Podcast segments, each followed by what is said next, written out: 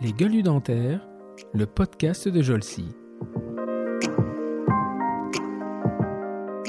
Elle dit, elle dit de manière très simple. En fait, les centres de santé peuvent être gérés soit par des collectivités locales, soit par des mutuelles, soit par des associations, euh, des associations quoi, à but non lucratif.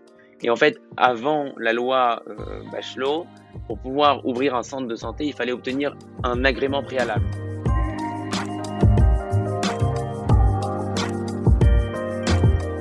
Parce que si vous dites d'abord, on a, une, obligation de faire le tiers payant. Il faut le savoir, un centre de santé doit faire le tiers payant. Et ça, pour le coup, c'est une contrainte qui est extrêmement fastidieuse, pesante, coûteuse et, euh, qui nécessite d'avoir un, personnel formé, etc. Il faut aller recouvrer les sommes auprès des caisses. C'est pas quelque chose d'aisé.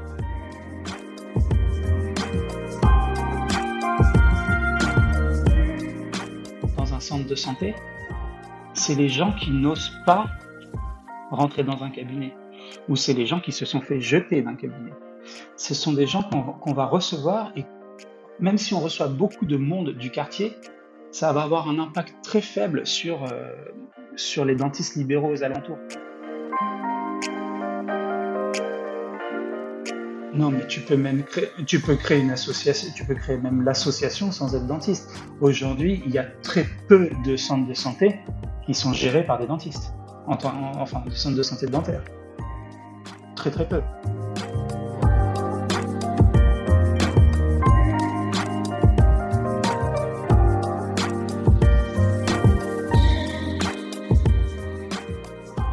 Bonjour et bienvenue pour ce nouvel épisode des Gueules du Dentaire, le podcast de la société Jolsi.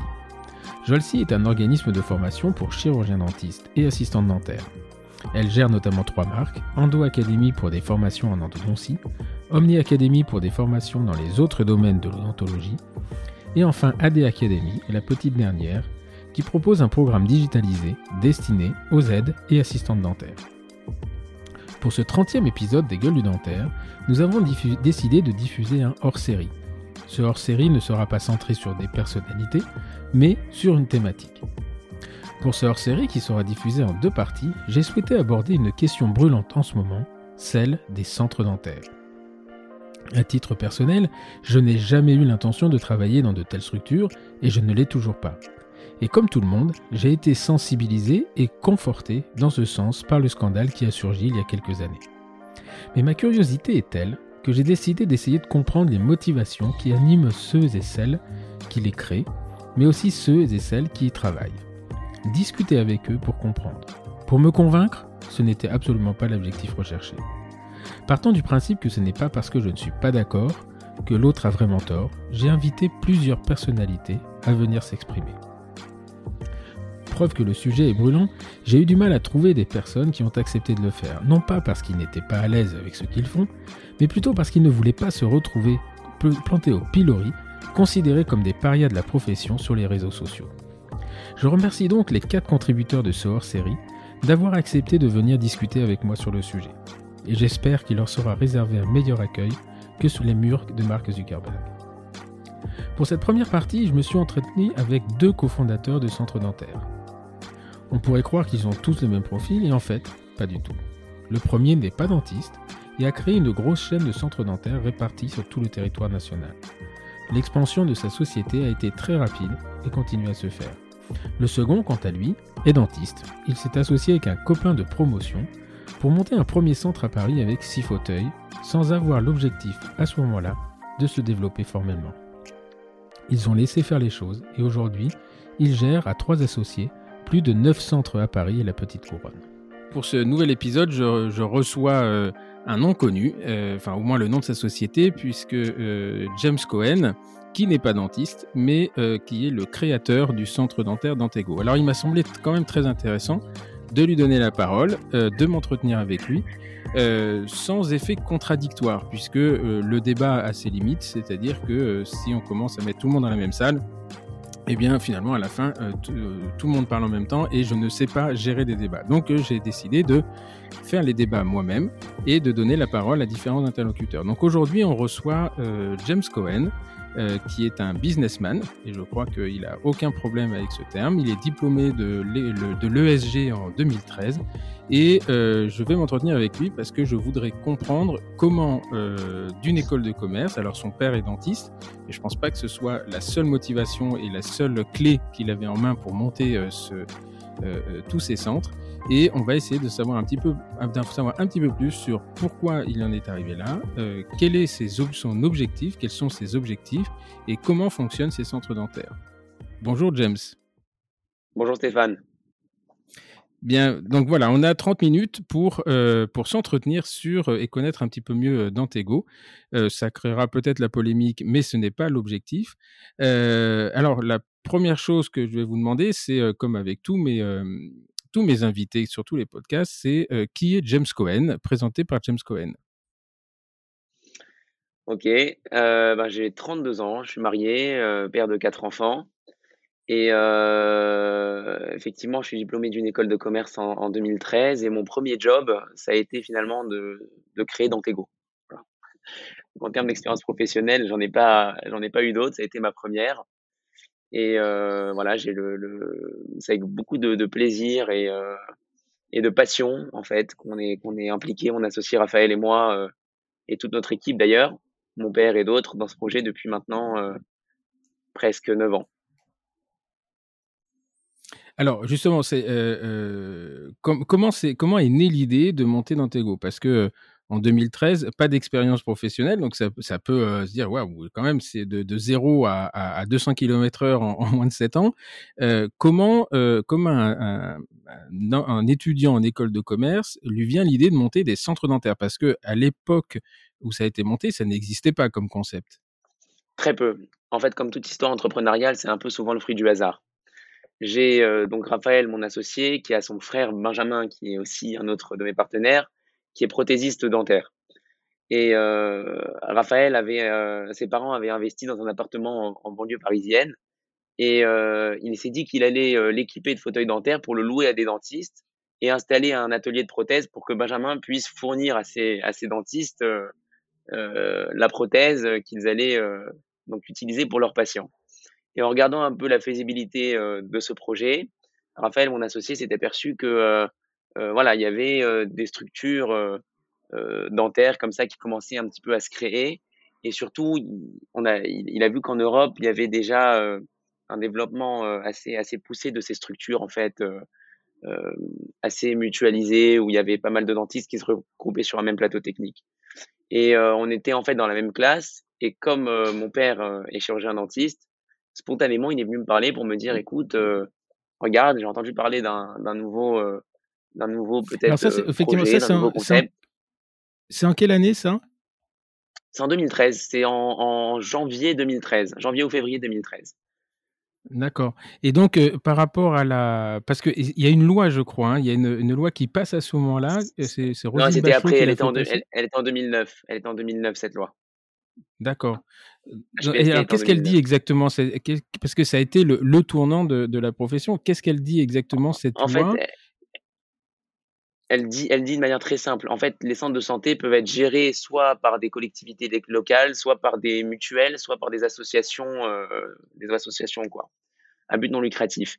Et en fait, avant la loi euh, Bachelot, pour pouvoir ouvrir un centre de santé, il fallait obtenir un agrément préalable, c'est-à-dire qu'on déposait un dossier à l'ARS, une demande à l'ARS, et l'ARS pouvait accepter ou non en fait le, la démarche en fonction de différents critères, l'implantation, le projet de santé qui était proposé, etc.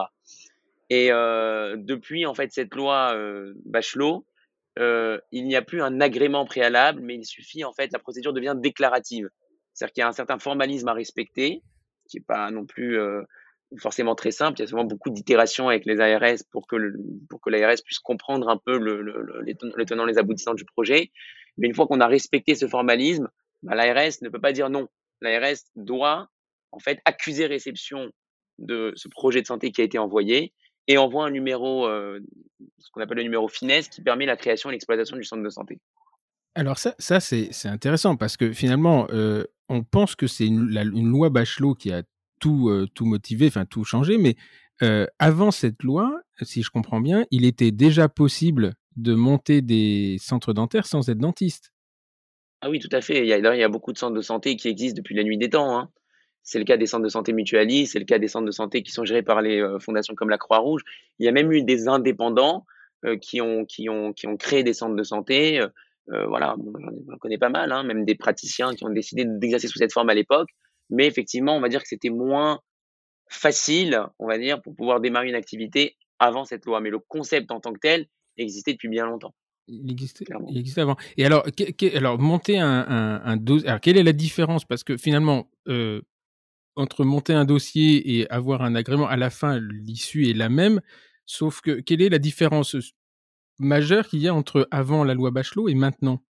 J'ai du mal bah, à comprendre, en fait, ce qui a beaucoup changé la facilité, tout simplement. Donc, c'est les gens ouvrent beaucoup plus facilement. À l'époque, c'était fastidieux. On peut attendre un an ou un an et demi avant d'avoir un numéro pour, euh, pouvoir euh, commencer à exercer. On pouvait pas engager des investissements tant qu'on n'avait pas eu cette autorisation. Donc, c'était euh, une période assez complexe. Aujourd'hui, on peut s'engager sur une implantation. On sait à 90% ou 99% qu'on va pouvoir, au bout de quelques mois, démarrer une activité dans cet endroit-là.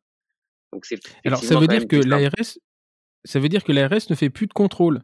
À part le processus administratif, il n'y a pas un, je sais pas moi, un, responsable qui dit à un moment donné, bah non, là on va pas en mettre parce qu'il y a déjà trop de dentistes, il y a une densité professionnelle qui est trop importante, etc. Aujourd'hui, la loi ne permet pas à l'ARS d'avoir ce contrôle en amont. Voilà, clairement. C'est-à-dire qu'il peut y avoir 18 dentistes dans la même rue ou 18 centres de santé l'un en face de l'autre. En théorie, si on respecte une certaine forme de manière de faire le dossier, l'ARS ne peut pas dire non, n'ouvrez pas ici. Par contre, ce qui se passe, c'est que lorsqu'on crée un centre de santé, il y a ce qu'on appelle un engagement de conformité. Donc, on s'engage de manière très ferme en tant que gestionnaire de ce centre à respecter scrupuleusement ce qu'on a euh, donc évoqué dans notre règlement intérieur de fonctionnement, etc., et sur le projet de santé. Et ce qu'il peut y avoir, c'est qu'il y a des contrôles, et ça, il y en a de manière aujourd'hui assez quand même fréquente, il y a des contrôles qui sont des contrôles assez drastiques, en hein, erreur de la part des ARS, qui sont diligentés a posteriori de l'ouverture. Et là, effectivement, s'il y a des manquements qui sont constatés euh, par, les ARS. Il peut y avoir fermeture, fermeture euh, ou sanction, fermeture provisoire, temporaire ou même fermeture définitive en cas de manquement grave qui pourrait mettre en danger euh, des patients, par exemple. C'est ce qui s'est passé récemment dans un centre à, Nice, je crois. Enfin, je pas, pas d'Antego, hein, mais une. Non, non, pas du tout. Oui, effectivement, il y, a, des, il y, a des centres de santé qui ont eu des soucis. C'est pas à Nice. Je crois que c'est à Belfort, euh, sauf erreur de ma part, ou, près, et près de Dijon. Alors, je n'ai pas. pas, le même endroit, oui. pas le même non, non, il y a deux centres, ouais, effectivement. Et j'ai pas, j'ai pas vraiment les, euh, les, euh, les tenants et les aboutissants complets du dossier, mais il semblerait qu'il y a eu effectivement des, des, des, contrôles de la part des ARS qui auraient été réalisés dans ces centres et qui auraient des manquements, euh, notamment, qui auraient été constatés sur la chaîne d'hygiène et d'asepsie, ah des contraintes d'aération, des choses comme ça il y aurait eu aussi des patients qui se seraient plaints de la part de certains praticiens. Je ne veux pas, j'en sais rien en fait. Je, je ne connais pas le dossier euh, avec plus de précision. J'ai simplement lu les communiqués de presse, je pense, comme, comme tout le monde euh, sur les réseaux sociaux, etc.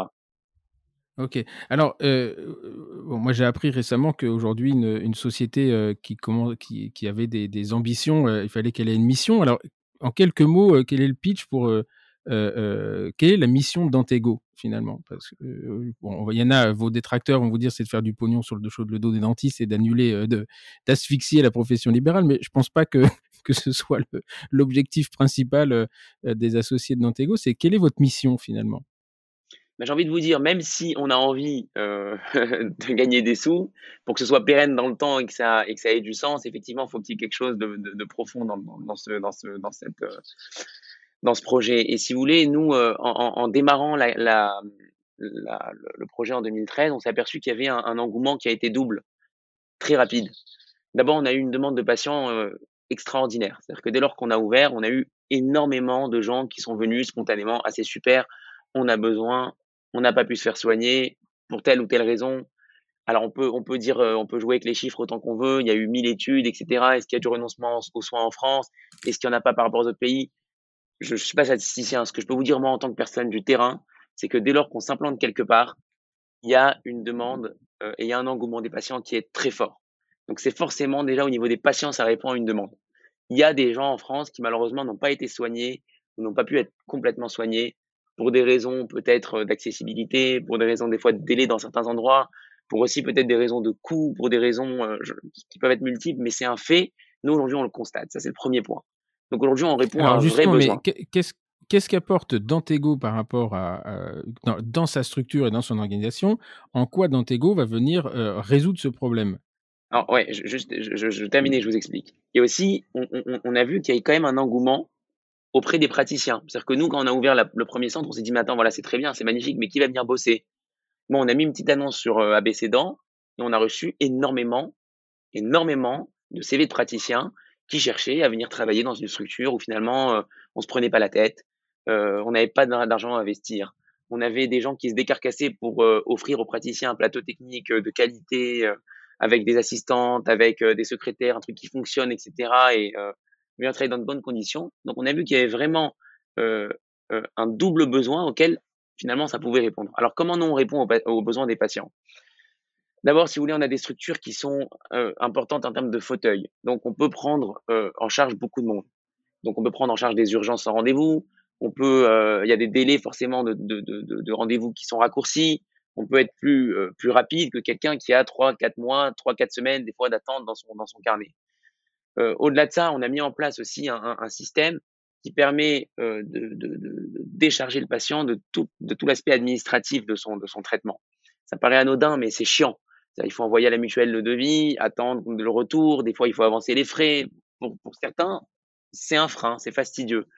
Et c'est vrai que dans les centres de santé, chez nous en particulier, il y a un système qui est très bien rodé, qui fait que quand le patient vient et que le praticien propose euh, des traitements à faire et qui aurait euh, un coût qui serait potentiellement important pour le patient, on va s'occuper d'adresser directement le devis à la mutuelle, on va s'occuper de recevoir cette, euh, ce qu'on appelle une demande de prise en charge, on va s'occuper de mettre en place tout, tout, ce qui va être lié au parcours administratif, et donc ça facilite un peu la vie du patient.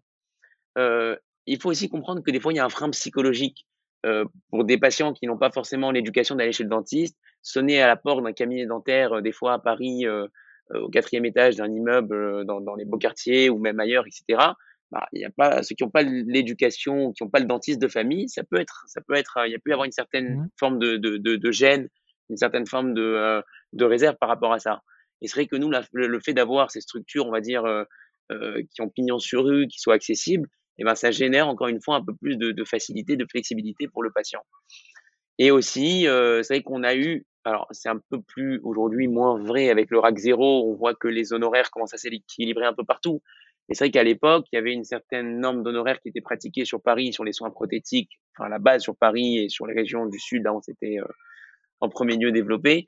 Il y avait un, un, une, certaine norme pour les soins prothétiques et les soins implantaires qui était euh, des fois assez onéreux avec un reste à charge important pour la part du patient. Et c'est vrai que nous, en mutualisant un peu euh, les ressources, on a pu baisser un peu, si vous voulez, ces honoraires qui étaient euh, proposés aux patients, ce qui faisait que le reste à charge, lui, était baissé de manière substantielle. Parce qu'en fait, la mutuelle et la Sécu, quelle que soit la part des honoraires, remboursent pour le patient un certain montant. Donc, quand vous baissez mmh. le montant des honoraires, c'est le montant du reste à charge du patient qui était directement mmh. impacté. Et donc, toutes ces petites choses-là, on fait que c'est pas, il n'y a pas une, il a pas une panacée particulière, mais c'est une accumulation de ces petites choses qui fait que voilà, il y a, y a, y a euh, on répond à une demande et c'est clair et net. Et en fait, on vient compléter, on vient compléter une offre qui existe. C'est-à-dire qu'il y a une offre dentaire qui existe depuis la nuit des temps, qui est l'offre mutualiste, l'offre libérale. Vraisemblablement, cette offre aujourd'hui, elle suffit pas pour satisfaire la population. C'est un fait parce que sinon, lorsqu'on ouvrirait, on n'aurait personne. Aujourd'hui, lorsqu'on ouvre des mmh. structures, il y a beaucoup de monde. Donc si on vient et qu'il y a beaucoup de monde et que finalement les dentistes continuent à travailler très bien aujourd'hui, c'est que notre offre, elle vient, elle est complémentaire à ce qui existe déjà. Mais c'est pas une offre qui vient, on va dire, euh, euh, en opposition mmh. avec euh, ce qui existe déjà auparavant. Ok. Alors, euh, Dantego, comment ça, comment ça fonctionne sur le plan, le plan de la, société? Vous avez combien de, vous avez combien de centres aujourd'hui hein, qui fonctionnent, qui sont ouverts Aujourd'hui, on doit avoir à peu près 65 centres. 65 il y a combien de praticiens Alors, il va y avoir des équivalents temps plein. Enfin, je ne sais pas si on peut parler en équivalent temps plein, mais il y a combien de praticiens qui. Il y a à peu près 500 praticiens. Hmm, que je dise pas de bêtises, je crois qu'il y a 6 ou 700 praticiens, pas en équivalent temps plein. Je parle en nombre de praticiens qui font des vacations. nombre de praticiens qui font des, qui font des vacations. Donc ça fait 600, euh, on va dire 600 praticiens. Combien de personnel euh, euh, dans les centres? Je ne parle pas du ce qu'on appelle le headquarters, mais dans le nombre d'assistants, d'assistantes administratives, de, de chefs de centre, il y en a combien? Bah, vous avez globalement une personne et demie par praticien, quoi, au moins. c'est ça, c'est un en moyenne. Ouais, la moyenne, c'était. Ouais, et, euh, et au, centre, donc, qui est à Rueil-Malmaison, je, je, crois, vous êtes. Euh, ah, c'est pas chez nous, ça. C'est pas chez nous. Ah bon? Bah, J'y je, suis allé il y a pas longtemps, c'était bien à Rueil, non? Non, Boulogne peut-être. À Boulogne, Boulogne, ouais. Je connais pas Paris, moi. Boulogne, il doit y avoir euh, huit fauteuils, euh, donc il doit y avoir pour le coup euh, là-bas au moins huit praticiens par jour. Il y a au moins une non, mais je parle, du, je parle de la, la, partie administrative parce que ah, c'est il, doit, y avoir. alors, il, y a, il y a 10 assistantes dentaires, 10 ou 11 assistantes dentaires. Il y a trois personnes à l'accueil. Il y a ce qu'on appelle une coordinatrice et une responsable de centre. Non, non, mais je parle du, de la, la partie, enfin, de la gestion ah, pardon, au, siège. Ah, excusez-moi. Oui, on est presque 100 personnes. On est presque 100 personnes aujourd'hui au siège. D'accord, donc ça veut dire qu'il y a 100 personnes qui, qui, euh, qui, ne sont pas dans des centres, qui travaillent à l'organisation au niveau euh, national. Exactement. Exactement. Dans une très grosse partie, euh, dans une très grosse partie pour ce qui est lié à tout ce qui est contrainte de tiers payant, etc. D'accord. Il y a combien de, de, comment dire, euh, euh, l'idée m'échappe, enfin, ma, question vient, vient, de m'échapper, mais c'est pas, c'est pas grave. Donc, 65 centres, euh, oui, il y a combien d'associés en fait chez Dantego vous êtes, Parce que vous parliez tout à l'heure donc de votre copain, là, Raphaël.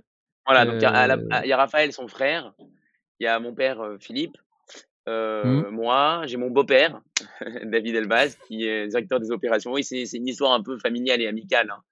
Et on a un autre ancien chirurgien dentiste qui s'appelle Claude Bismuth, qui est, qui est un ami de mon père tout simplement et qui a une expérience aussi dans le, dans le, dans le développement, euh, voilà, dans le développement de structures comme les, enfin, comme les nôtres dans un autre domaine et qui a les deux casquettes, qui a aussi depuis le début été très euh, euh captivé par le donc, euh, projet.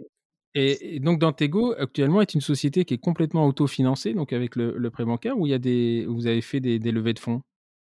Non, non, on a, on a eu euh, le concours d'investissement, bien sûr, pour pouvoir euh, accélérer le développement en toute euh, transparence. D'accord, mais vous êtes, vous êtes parti, vous êtes parti seul, enfin en autofinancement et vous oui, avez oui, levé tout après? à fait, tout à fait, tout à fait, effectivement. Jusqu'au 11e, jusqu'au 11e centre, on était totalement indépendant. Totalement indépendant. Et qu'est-ce qui a fait à un moment donné que vous avez fait rentrer des, des, des fonds d'investissement dedans? Bah, Si vous voulez, au moment, bah, à un certain moment, on a atteint une taille, on va dire, qui, a, qui avait ses limites. Et on a vraiment voulu structurer le groupe en pouvant mettre les ressources de qualité là où il fallait. Et, et voilà, on sentait que qu'il y avait un décalage total entre ce qui se passait en France et ce qui se passait dans les autres pays européens. Et donc, on a compris que si on voulait euh, euh, pouvoir continuer en fait sur le, le, le, on va dire, sur notre ambition, il fallait qu'on ait, euh, ouais, il fallait qu'on ait les moyens de nos ambitions, clairement. Donc euh, euh, là, je sais pas, je sais pas si vous allez répondre. Dantego, il la valorisation, elle est à combien en ce moment? J'en sais rien. J'en sais rien. Bah, on va pas, on va pas lever des fonds sans valo, hein, donc il y a un moment vous l'avez su quand même. Non, mais c'était, non, mais en toute, en toute, en toute transparence, c'était, c'était, il n'y avait pas de valo à l'époque qui était, qui était objective. Hein. C'était à un moment donné, on avait besoin d'argent pour se développer. on a été, on a accepté de, de rogner euh, une certaine partie du capital pour avoir les moyens de ce développement, point barre. Il n'y avait pas de critères, on va dire, euh, factuels, c'était il y a 5 ans, donc aujourd'hui, franchement, j'en sais rien. Rien. Ok.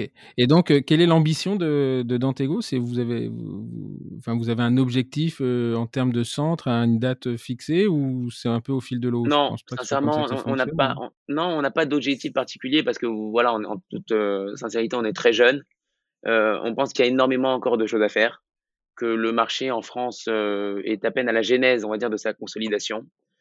Euh, et donc, euh, voilà, on a essayé de structurer aujourd'hui la, la, le groupe avec beaucoup d'investissements sur la direction médicale, beaucoup d'investissements sur la formation de nos équipes, beaucoup d'informations, d'investissements. Aujourd'hui, on travaille sur plein de sujets, sur l'intelligence artificielle, sur des nouvelles technologies. On a digitalisé l'ensemble de nos centres au niveau de la prise d'empreinte avec les systèmes d'empreinte numérique, etc. Donc pour l'instant, on est euh, totalement impliqué dans le développement et, euh, et euh, c'est encore, je pense, le cas à, moyen terme, clairement. Ok. Alors, on, va aborder un sujet un, un tout petit peu plus délicat. C'est, on est, effectivement, la profession est restée sous le format un peu artisanal et c'est pas du tout péjoratif le, sur le thème que je veux dire. Moi, je travaille depuis 25 ans. Je me souviens quand j'ai commencé, ne serait-ce que monter une, une, SCM, il y avait des méfiances au niveau du Conseil de l'ordre. Ensuite, il y a eu les CELAR. Alors là, ça a été le lever de bouclier par rapport aux, aux, ordinaux. Euh, bon, maintenant, on a bien compris que l'exercice en groupe était, euh, était une évolution assez naturelle, à moins d'avoir un cabinet de, un exercice de niche euh, très très particulier qui est difficile à, entretenir. Euh, comment, euh, alors, je pense que vous êtes tout à fait conscient que des, irréductibles qui ont des arguments qui s'entendent d'ailleurs, hein, qui se défendent. Des irréductibles libéraux ne voient pas les centres d'un bon oeil. Et alors, ils ont des arguments qu'on aura dans ce dans ce podcast. Alors, vous n'avez pas le droit de réponse, mais c'est pas c'est pas l'objectif de, de, faire un débat. Qu'est-ce qui qu'est-ce que le, le fait que vous soyez en centre, quels avantages ça vous donne par rapport à un exercice libéral? Parce qu'on a l'impression, à la limite, on se dit, s'il n'y a que des avantages à être en centre, pourquoi les, cabinets, les dentistes se mettent pas en centre eux-mêmes? Ce qui serait peut-être à la limite euh, plus simple. Donc, euh, quels sont les avantages d'avoir un centre, mais quels sont aussi les inconvénients que n'ont pas les, libéraux euh, en termes d'implantation, en termes de gestion des cabinets, etc. Si vous voulez, il y a énormément de contraintes à gérer un centre de santé. Donc, comme vous l'avez compris, il y a besoin d'un effectif au-delà des praticiens qui est, qui est très important pour pouvoir traiter, on va dire, euh, euh, tout le, tout le, tout le, le, le, toute l'activité. Et comme vous, oui, parce que vous en fait, j'avais, j'avais en, en, préparant le podcast, j'avais regardé, c'est euh, les structures comme les, comme les vôtres, euh, Dantego et les autres d'ailleurs, ont en moyenne un, un, un ratio de 1,6, c'est-à-dire 1,6 ouais, non hein, soignants. Des, fois, c'est même 2 pour 1. Hein. Des fois, c'est même 2 pour 1. Voilà, mais la, la, enfin, la moyenne et sur tous les centres, actuellement, elle est 1,6 et elle est de 0,7 chez les libéraux. Voilà, donc ça, c'est euh, énorme. Mmh. C'est mmh. énorme. Parce que si vous voulez, d'abord, on a, une, on a une, obligation de faire le tiers payant. Il faut le savoir. Un centre de santé doit faire le tiers payant. Et ça, pour le coup, c'est une contrainte qui est extrêmement fastidieuse, pesante, coûteuse et, euh, et qui nécessite d'avoir un, personnel formé, etc. Il faut aller recouvrer les sommes auprès des caisses. C'est pas oui, mais à la, limite, c'est euh, c'est quand même c'est quand même un des, des, des, des, seuls enfin des seuls trucs non mais c'est un, un des trucs qui, qui remplit votre la mission que vous étiez donnée mais je suis d'accord mais il faut pouvoir l'assumer derrière donc euh, oui, oui non mais il faut l'assumer derrière donc ça mmh. c'est une contrainte qui est énorme en termes d'hygiène et d'asepsie je ne sais pas comment ça se passe on va dire dans les cabinets euh, euh, libéraux traditionnels etc mais je peux vous dire que quand nous on a des contrôles euh, ARS il y a un niveau d'exigence si vous voulez de la part des ARS qui nous est demandé qui est assez, euh, assez extraordinaire. Et, euh, et, ça, pour le coup aussi, ça nécessite euh, un investissement tant en termes de matériel que de que de que de, que d'investissement humain qui est qui est qui est très qui est très lourd. Il y, a, y, a énormément. mais ça, ça les, les, règles les règles d'hygiène et Ouais. Les, ouais, les règles d'hygiène et d'asepsie sont exactement les mêmes pour tout le monde. Après, c'est si simplement chacun contrôle. joue avec la loi. Si un je ne sais pas si on est soumis au même contrôle. Vous voyez ce que je veux dire? euh, Oui. Je sais pas. Je sais pas si dans les, oui, mais ça, libéraux, il y a des contrôle, c'est c'est pas pour, pas, je pense pas que ce soit parce qu'il n'y a pas de contrôle que les gens euh, fassent mal. Mais la règle, enfin, après c'est le problème du contrôle effectivement, mais les règles d'asepsie sont les mêmes. Enfin, euh, là pour le coup, non, non, euh, à moins que vous ayez des normes hospitalières euh, spécifiques. Non, non, mais non, non voilà, c'est les mêmes, bon. les mêmes référentiels. Mais pour le coup, je sais que nous en tant que centre de santé, il y a un point de vigilance qui est très particulier de la part des ARS sur ces points, et je pense que c'est d'ailleurs fondamental. Et, et, on est obligé de, de, voilà de mettre beaucoup beaucoup de moyens tant humain que matériel, pour euh, s'assurer, euh, on va dire, de la, de la, de la bonne euh, réalisation de, tout, de, tous ces, de tous ces protocoles. ok. Voilà, non, non, c'est un exercice qui est lourd à gérer. Vous avez quand même des structures, des fois, il y a 30, 35, 40 personnes. C'est pas, c'est des structures qui sont compliquées en termes de management. C'est des structures qui sont, voilà, c'est pas mmh. des structures qui sont simples. On est un ou deux, on fait sa vie. Non, il y a une organisation à mettre en place. Il y a des absences, il y a des, il y a des arrêts maladie, euh, etc., etc. Et les praticiens ont besoin d'avoir un cadre de travail mmh. qui soit parfait. Et ça, c'est sur la tête, on va dire, du, euh, du responsable de, de, la structure de pouvoir lui offrir un cadre de travail qui fonctionne. Donc, quand il y a une assistante dentaire qui, qui, est, qui est malade ou quand il y a un, un problème de, de, de, personnel à l'accueil qui peut pas venir pour une raison ou pour une autre, eh ben, on doit assumer parce que nous, on s'est engagé auprès du praticien de lui offrir un cadre de travail qui soit on va dire, convenable. Oui, après, en, cabinet libéral, quand l'assistante elle est pas là, on est, enfin moi, on est, c'est chaud on, a, on, a, les mêmes soucis. L'avantage d'avoir d'avoir des gros groupes, c'est que bah, ça peut glisser. Enfin, ça, après, c'est du c'est du RH. Donc ça, pour moi, c'est pas un, pas un gros inconvénient. Par contre, alors sur la gestion du personnel, si là, je pense que, mais c'est un savoir-faire en fait. Hein, c'est un truc vous avez appris à l'école, nous on nous, apprend, nous l'apprend non, pas. Je hein. pense ah pas. non, c'est pas évident. on n'apprend pas à l'école, on apprend, on apprend, on apprend avec la vie, ça. sur le tas, oui. Mais ça, je pense que c'est vraiment le, la vraie, vraie difficulté, et que parce qu'on on travaille avec des humains, quoi. C'est-à-dire, et, et, une assistante, la meilleure assistante possible, peut être malade, peut avoir des soucis. C'est la vie, c'est normal. Euh, c'est la vie, et ça déstabilise. Euh, vraiment le, le, cabinet. Alors, si après, le, le, praticien qui est, qui est patron de lui-même, euh, lorsque son assistante ne vient pas, il va être pragmatique. Bon, bah, elle n'est pas là, j'ai mes patients, j'ai pas le choix lorsqu'il travaille dans un centre, il va dire écoutez, moi je suis désolé, vous m'avez promis euh, euh, une assistante, de l'aide, mmh. etc. Il n'y a pas d'assistante, bah, vous vous débrouillez. Euh, voilà, moi je peux pas bosser dans ces conditions. Vous ce que je veux dire? Mmh. Quand on est confronté soi-même face à soi-même, on n'est pas dans la même relation que quand finalement on a quelqu'un en face de nous qui est responsable, et c'est normal, c'est notre, notre, job hein, de pouvoir fournir aux praticiens ce cadre de travail. Donc non, il n'y a pas la même relation, il n'y a pas le, même niveau de pression. C'est pas, c'est pas, c'est pas vrai. OK. Et alors, ce qui est souvent mis en avant sur les, réseaux sociaux, la, euh, notion de, publicité, de promotion. C'est vrai que on, voit, euh, alors que ce soit Dantego euh, ou, ou, ou, Docali, etc., on voit des, des comment dire, des, communications Instagram, Facebook qui sont un peu, qui peuvent apparaître un peu un peu un peu choquantes. Euh, moi, je, peux comprendre hein, que des praticiens libéraux qui qui ont certaines visions de la, de, la profession, de l'éthique, on communique pas, on fait pas de publicité ou au moins de communication, on va faire attention à ce qu'on dit euh, euh, sur la partie médicale. Est-ce que, est-ce que vous comprenez que ça peut choquer? Et finalement, euh, est-ce que c'est, c'est une obligation pour vous d'en faire pour faire connaître vos centres?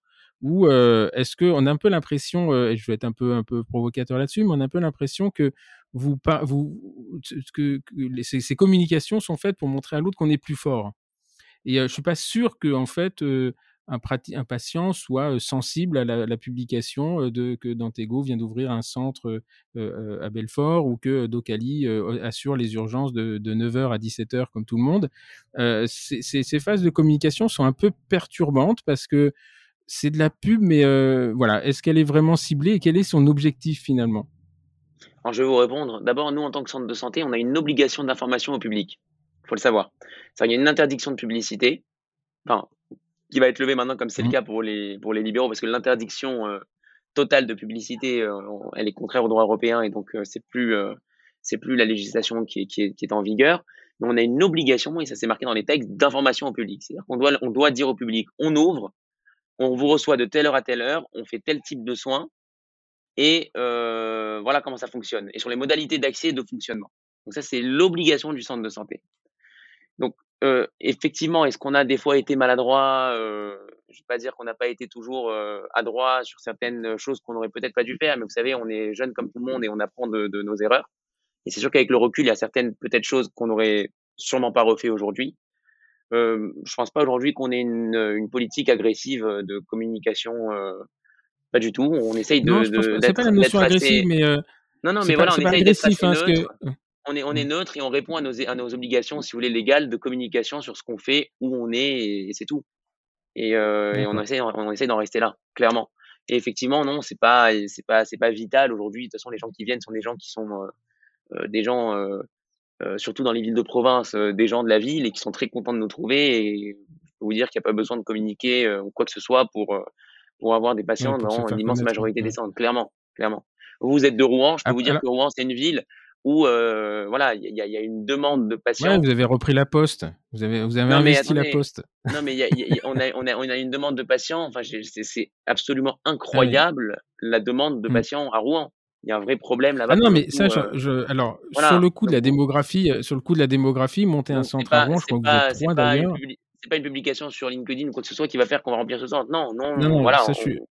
communique de manière assez. d'accord. Euh, à, Rouen, à Rouen, il y a trois centres d'ailleurs qui sont dans, un, dans une périphérie de, de 400 mètres. Hein, y a, et, euh, et, et, et, qui désemplissent pas. Qui et qui pas. désemplissent pas, mais de la même façon, euh, de la même façon que les cabinets ne désemplissent pas. C'est parce que là, Exactement. ça ne peut que fonctionner ça ne peut que fonctionner parce que bah, parce qu'il y a, on a une démographie professionnelle qui est euh, je crois, le numéro un euh, en manque de praticiens, c'est la Creuse, et la deuxième, c'est la Normandie. Donc euh, ça, pour le pour le coup, non, ce que je veux dire en plus, c'est que le choix stratégique du local à Rouen, chez vous, il est juste judicieux. Enfin, je vois très, on, on, essaye, on essaye toujours de, on essaye toujours de choisir comme ça. Ça, pour le coup, c'est voilà. non, non, mais ça, je reconnais beaucoup plus judicieux que, que les deux autres, à mon avis. Mais ça, c'est c'est autre chose. Euh, alors justement, on va terminer ce podcast avec les, les, les, les praticiens parce que euh, euh, voilà, c'est euh, est-ce que il y a une, une, une, espèce de rumeur ou de d'idée qui se fait, qui est assez assez dérangeante d'ailleurs, je trouve, au niveau de la communication des réseaux sociaux, qui fait que bah, un praticien qui va travailler dans un centre dentaire, c'est parce qu'il n'est pas capable de bien travailler dans un cabinet dentaire et dans un cabinet libéral. Qu'est-ce que vous répondez à ça? C'est totalement faux. C'est euh, voilà, comme vous l'avez comme vous l'avez dit, c'est le discours de, de, certains irréductibles qui ont des convictions et que je comprends et que je respecte hein, d'ailleurs. Mais si vous voulez, nous aujourd'hui, on, on, on, répond à une réalité. Hein. C'est pas, on n'est pas venu créer un problème. C'est-à-dire qu'il y a des problèmes qui existaient et euh, voilà, quand un problème existe, ben, euh, la nature horreur du vide, il y a une, il y a une solution euh, avec ses, des fois ses, ses limites hein, qui peut, qui peut, euh, qui apparaît. Aujourd'hui, il y a des praticiens qui font le choix de la sérénité et, et de la qualité de vie voilà, qui veulent pas prendre de risques, qui veulent pas euh, investir des, des, sommes importantes dans une structure. Euh, L'activité libérale aujourd'hui, moi, mon, mon, père, pour sa propre expérience, quand je lui ai parlé du projet, m'a dit je, je, je, ne me vois plus travailler comme ça. Il y a trop de contraintes, on nous emmerde à changer de convention tous les deux ans, on nous emmerde à changer de trucs. Euh, L'avenir est un exercice plus simple. Nous, finalement, on n'est que, on est que là pour pouvoir apporter un service à des praticiens qui ont envie de travailler dans des conditions sereines. Après qu'il y en ait certains, et beaucoup d'ailleurs d'entre, d'entre vous, qui aient une dimension euh, entrepreneuriale et qui ont envie de créer leur structure, etc. Mais moi, je ne peux que le respecter et admirer. Mais je respecte aussi ceux qui n'ont pas envie de faire ce pari, qui ont envie de travailler dans des conditions sereines. Euh, voilà, de pas se prendre la tête sur euh, les commandes, de pas se prendre la tête sur les ressources humaines, de pas se prendre la tête sur l'entretien du plateau technique, et de confier ça à des gens euh, finalement à qui aujourd'hui c'est le métier, puisqu'on fait ça aujourd'hui, euh, voilà, plutôt plutôt bien, j'espère, et, et font le le choix d'avoir un exercice serein dans un cadre agréable et très organisé. Mais on a des praticiens, je peux vous dire, qui, euh, qui ont des, des cursus universitaires de grande qualité et qui ont des expériences, même des fois en libéral, très importantes et qui sont heureux et ravis de venir travailler chez nous. Et des fois, on a des plus jeunes. justement, quel est le persona en fait de, de... Hmm. C'est hyper aléatoire. Quel est le persona de vos, de vos, de vos... Ah ouais? Ah Mais en moyenne, il y a bien, est-ce que c'est un praticien de 25 ans? Est-ce que c'est un praticien de, 45 à 50 ans? On a de tout. On a beaucoup de très jeunes. On a je ne veux pas croire que vous n'ayez pas identifié une cible. Non, non, je vous assure que non, parce qu'on a, on a, on a beaucoup de très jeunes, de jeunes diplômés qui, qui sont contents de venir trouver ce cadre. Parce que vous savez qu'on a mis pas mal de, de, de, de, formations en place, on a mis pas mal de, de, de protocoles en place en amont en fait de tout ça qui permettent à des fois des jeunes de se canaliser, de, de pouvoir progresser euh, dans leur exercice et qui sont, qui sont très contents de trouver un peu ce support qu'il y a chez, euh, chez Dantego. On a beaucoup aussi de middle, euh, de praticiens qui ont un, une, un exercice mixte, mixte entre libéral et, euh, et qui ont envie de voir autre chose et qui ont envie de compléter un peu avec une activité en centre de santé. Et on a énormément aussi de praticiens qui ont 55, 60, qui se disent bon voilà le cabinet j'en ai marre, c'est fatigant, il y a trop d'emmerdes, qui petit à petit se désengagent un peu du cabinet pour terminer leur, leur carrière chez nous et qui sont contents de trouver un peu cette vie d'équipe qu'ils n'ont pas connue, etc. Donc on a vraiment un panel de praticiens euh, euh, hyper hétéroclite et c'est ça qui fait la richesse du, du, du, du truc, quoi. Hyper, Alors, le, autre, euh, une dernière chose, quel est le contrat type euh, d'un praticien euh, Donc, on a entendu, j'ai entendu, hein, il y a des temps pleins, il y a des beaucoup de, enfin beaucoup, je ne sais pas, il y a des temps partiels, il y a des gens qui ont un peu les les, les pieds dans, des, des deux côtés. Euh, comment ils sont, ils sont rémunérés? Ils sont rémunérés au fixe, au pourcentage? Comment ça se passe? Non, non, ils sont rémunérés au pourcentage. Euh, parce que c'est le principe de la rémunération à l'acte, quoi. Contrairement à ce qu'on a voulu euh, dire, un praticien, il est payé par rapport à un acte qu'il réalise. C'est le cas tant en libéral que n'importe où. Donc c'est un peu la même idée ici, hein, c'est que le praticien réalise un acte, il y a une partie qui va permettre de financer le plateau technique et le, et le centre de santé, et une partie qui lui est rétribuée. Et le praticien est salarié du centre, c'est une obligation en centre de santé d'avoir un praticien qui est salarié. Et euh, donc, c'est des contrats qui sont. Qui et c'est le même. Euh, des contrats qui sont types. Et nous, c'est le, le, même pourcentage, quel que soit le. Non, pas exactement. C'est le, le, même pourcentage pour tous les praticiens ou oui? Non, non, pas exactement. C'est vrai que des fois, ceux qui sont spécialisés vont avoir un pourcentage plus élevé, ceux qui vont consacrer plus de temps euh, dans la structure vont avoir un pourcentage peut-être plus élevé, ceux qui sont plus expérimentés que d'autres, forcément, vont avoir un pourcentage un peu plus élevé. Mais voilà, il y a une fourchette et globalement, euh, c'est pas une fourchette qui est très large, mais effectivement, il peut y avoir certaines différences entre la, euh, par rapport au, on va dire, aux caractéristiques et par rapport surtout à l'expérience du praticien. Alors justement, par rapport à l'expérience du praticien, on a, euh, vous disiez tout à l'heure, il y a beaucoup de jeunes, effectivement. Alors il y a de plus en plus de, euh, de jeunes euh, qui se sentent pas euh, d'attaque pour arriver en cabinet dès leur sortie du cabinet. On a beaucoup de praticiens aussi, de jeunes praticiens qui sont formés à, l'étranger, qui reviennent et à un moment donné, bah, ils se disent, ils se sentent pas forcément d'attaque, etc.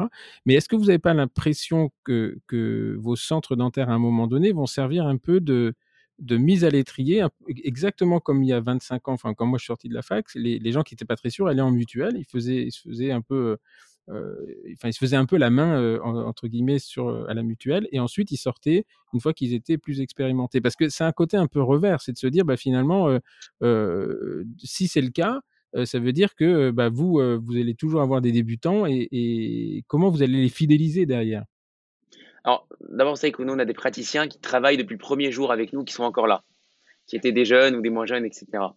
Donc, euh, en théorie, en théorie, quand la, majorité des praticiens avec qui j'ai le plaisir d'échanger, lorsqu'ils sortent de la fac, c'est quoi ton ambition? Bah, C'est ouvrir mon cabinet. Ils disent quasiment tout ça. Après, dans les faits, euh, si vous voulez, il y a beaucoup de gens qui, euh, qui sont très heureux et très satisfaits de l'exercice qu'on leur propose en centre. Et euh, donc il y a beaucoup de gens qui s'engagent dans la durée. Hein. C'est, c'est ça aujourd'hui on le constate après presque huit ans aujourd'hui d'activité, on le constate. Et euh, en tout cas nous pour ces jeunes-là, on a vraiment créé euh, un cadre euh, qui permet de sécuriser un peu l'exercice tant du praticien que du patient.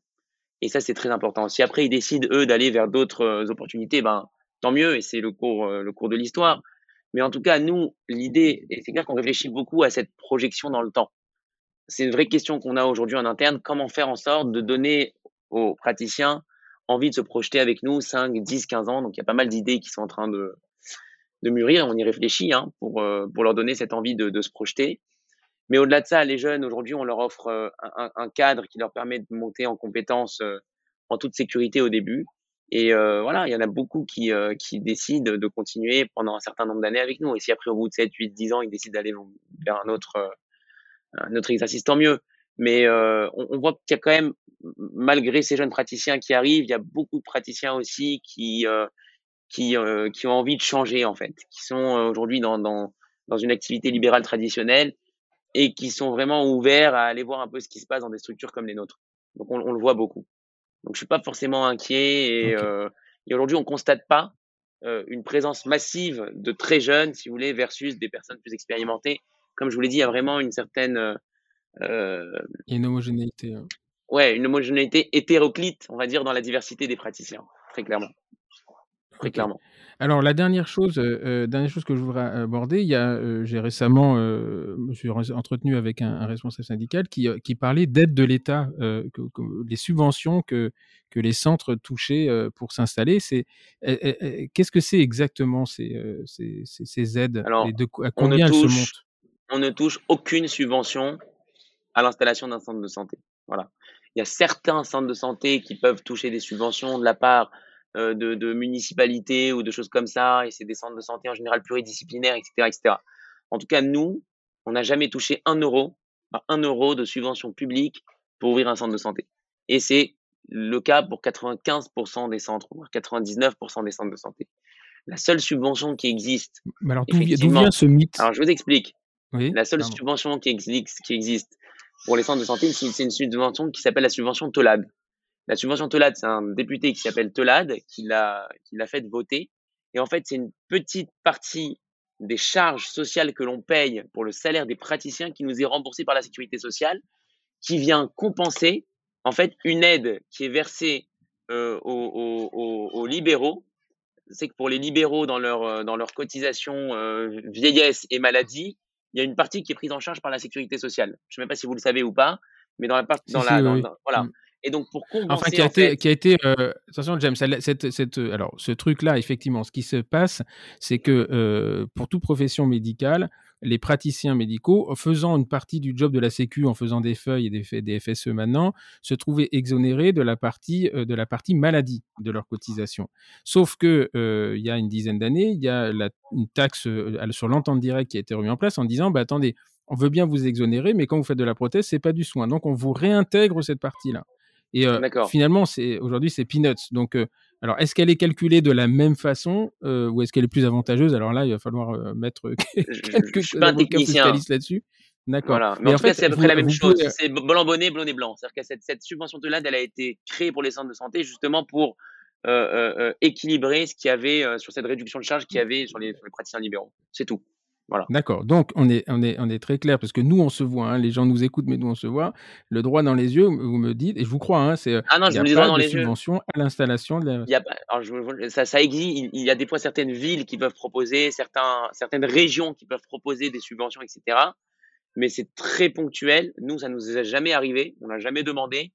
Et on va dire que ça, ça, il faut répondre à un cahier des charges très précis. C'est souvent dans, dans des implantations à des endroits très précis, etc ou il y a une région, une ville qui veut à un moment donné, peut-être avec le concours d'un ARS, des fois euh, euh, encourager l'installation d'un centre euh, ponctuel à un endroit T, mais c'est pas du tout la norme et c'est pas du tout aujourd'hui le fait de 99% voire plus hein, des centres euh, qui peuvent ouvrir très clairement. Donc il y a pas, on ne crée pas les centres de santé avec l'argent public. C'est une démarche qui est une démarche entrepreneuriale avec un investissement qui est très lourd, euh, risqué. D'ailleurs aujourd'hui il y a énormément de vos confrères énormément de vos confrères, j'ai peut-être même la majorité des centres aujourd'hui qui sont développés et gérés par aujourd'hui des confrères à vous.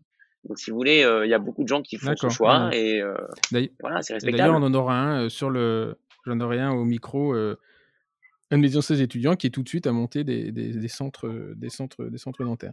un dernier, un dernier point parce que j'essaie vraiment que tout le monde ait le même temps de parole, mais il y a quand même des choses importantes quand vous montez un centre à Paris, il y a une densité de, dentistes et de centres qui commence à devenir hallucinant parce qu'en fait, il y a un problème parisien, j'ai l'impression, puis le problème se pose pas de la même façon. Alors, il y a Paris et PACA, et puis après, il y a, il y a tout le reste de la France j'ai pas pas l'impression moi que l'arrivée des centres dentaires à, Rouen, Rouen rive droite ait considérablement modifié l'activité des, praticiens au, contraire. Euh, mais quand vous montez un centre d'Antego euh, à 15 mètres euh, d'un dentiste existant dans un même euh, dans un même immeuble alors que c'est interdit par le Conseil de l'ordre est-ce que vous comprenez que ça peut exciter les gens ça? Vraiment je comprends. Alors à titre personnel, on essaye d'être très vigilant, de ne pas ouvrir euh, dans, un immeuble où il y a un dentiste. Ça peut arriver une ou deux fois. D'ailleurs, il y a même une fois où on a trouvé un agreement avec le praticien, etc. Parce que justement, on ne veut pas cette relation euh, euh, qui peut être gênante. Et pour le coup, on essaye d'être vigilant de ne pas le faire. Et, effectivement, ça peut, ça peut irriter, ça peut irriter des, praticiens, ce que je peux comprendre. Mais ce qu'on constate quand même avec du recul, c'est que même à Paris, j'ai aucun dentiste qui m'a dit euh, depuis que j'ai eu un centre en face de chez moi, j'ai plus de patients ou j'ai moins de patients ou j'ai une baisse d'activité. Voilà, j'ai mmh. aucun praticien qui m'a raconté, qui m'a relaté euh, une histoire de la sorte. Je ne sais pas si vous, on, vous avez déjà entendu quelque chose comme ça, mais personnellement, c'est pas quelque chose que j'ai entendu.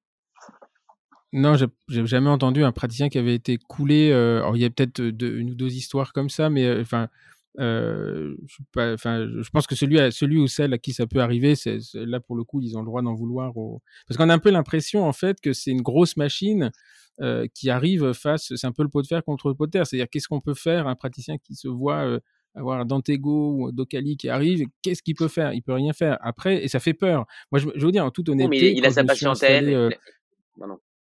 Ouais, mais euh, moi je vais raconter ma, ma propre histoire parce qu'elle peut être intéressante. C'est euh, euh, euh moi je suis diplômé de 94 dans une je, je m'installais dans une petite ville à Louviers dans un cabinet très confortable, en l'occurrence associé avec mon père.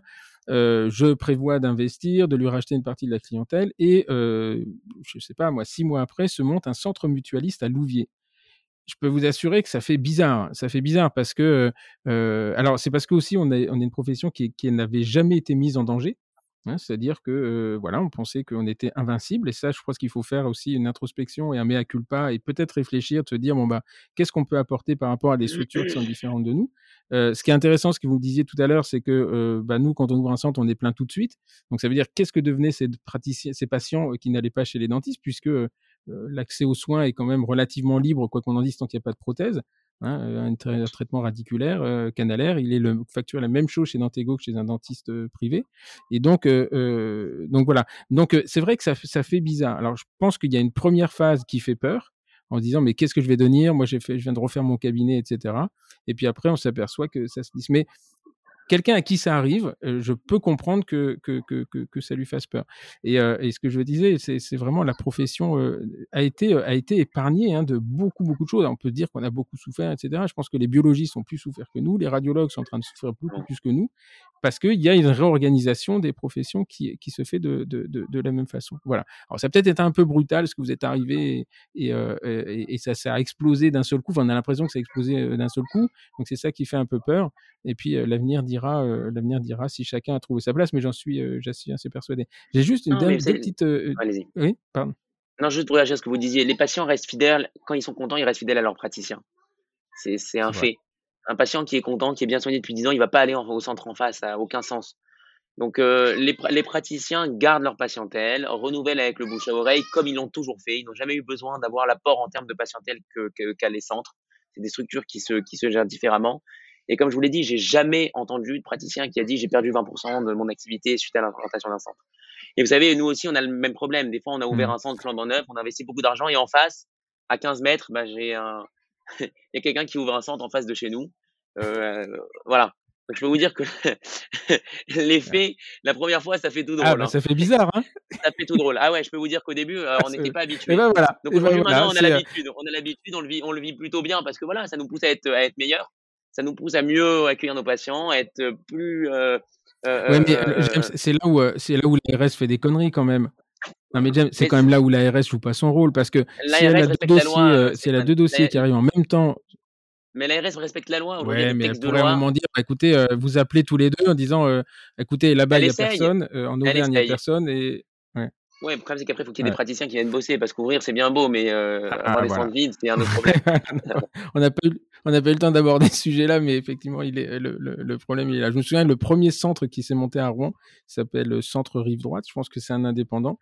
Et le pauvre, il, il proposait même du, euh, du euh, comment on appelle ça, du covoiturage de Paris pour amener les gens venir travailler la journée. Parce qu'effectivement, si, si c'était facile, le problème, c'est pas d'ouvrir le truc, c'est d'y faire travailler les, d'y faire travailler les gens. alors, juste dernière question, pourquoi Dantego?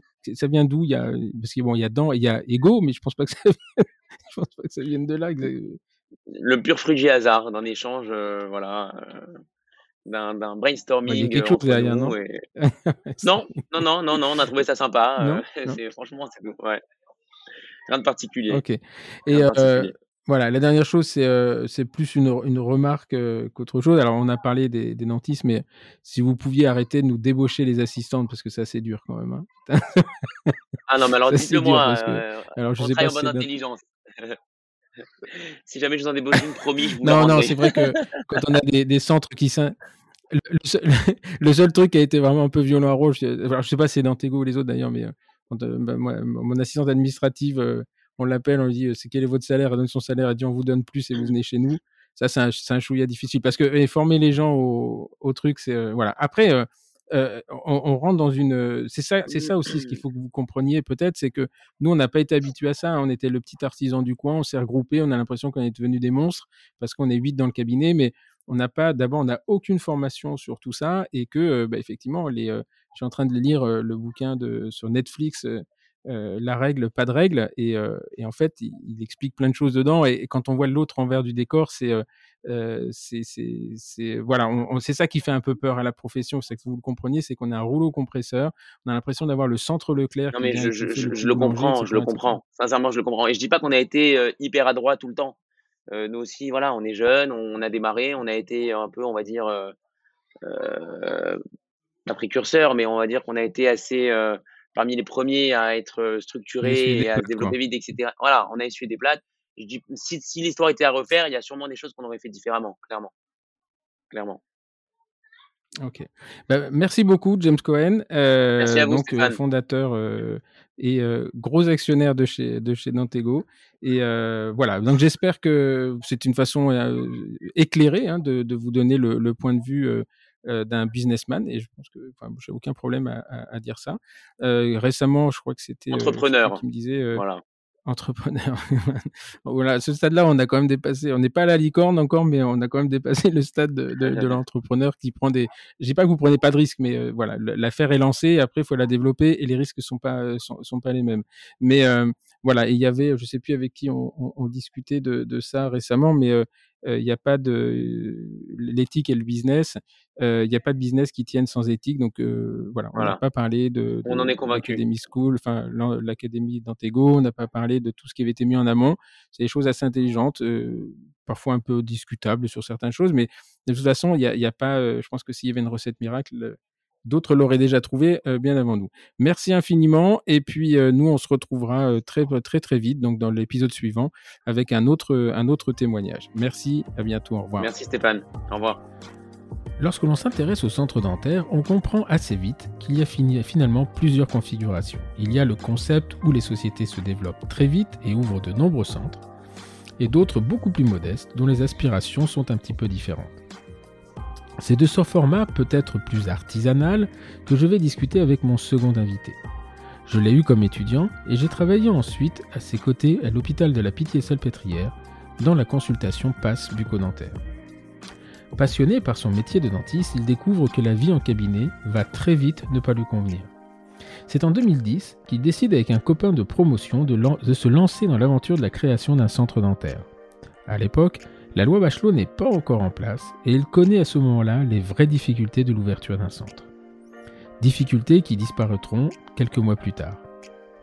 D'un centre rue de Lourques dans le 19e, ils sont passés 11 ans plus tard à 9 centres en région parisienne et à 3 associés. Une autre forme de développement, une autre forme de croissance, et une belle démonstration de l'adage qui dit que l'appétit vient en mangeant. J'ai le plaisir d'accueillir pour cette seconde partie le docteur Franck Moyal. Bonjour Franck. Bonjour Stéphane.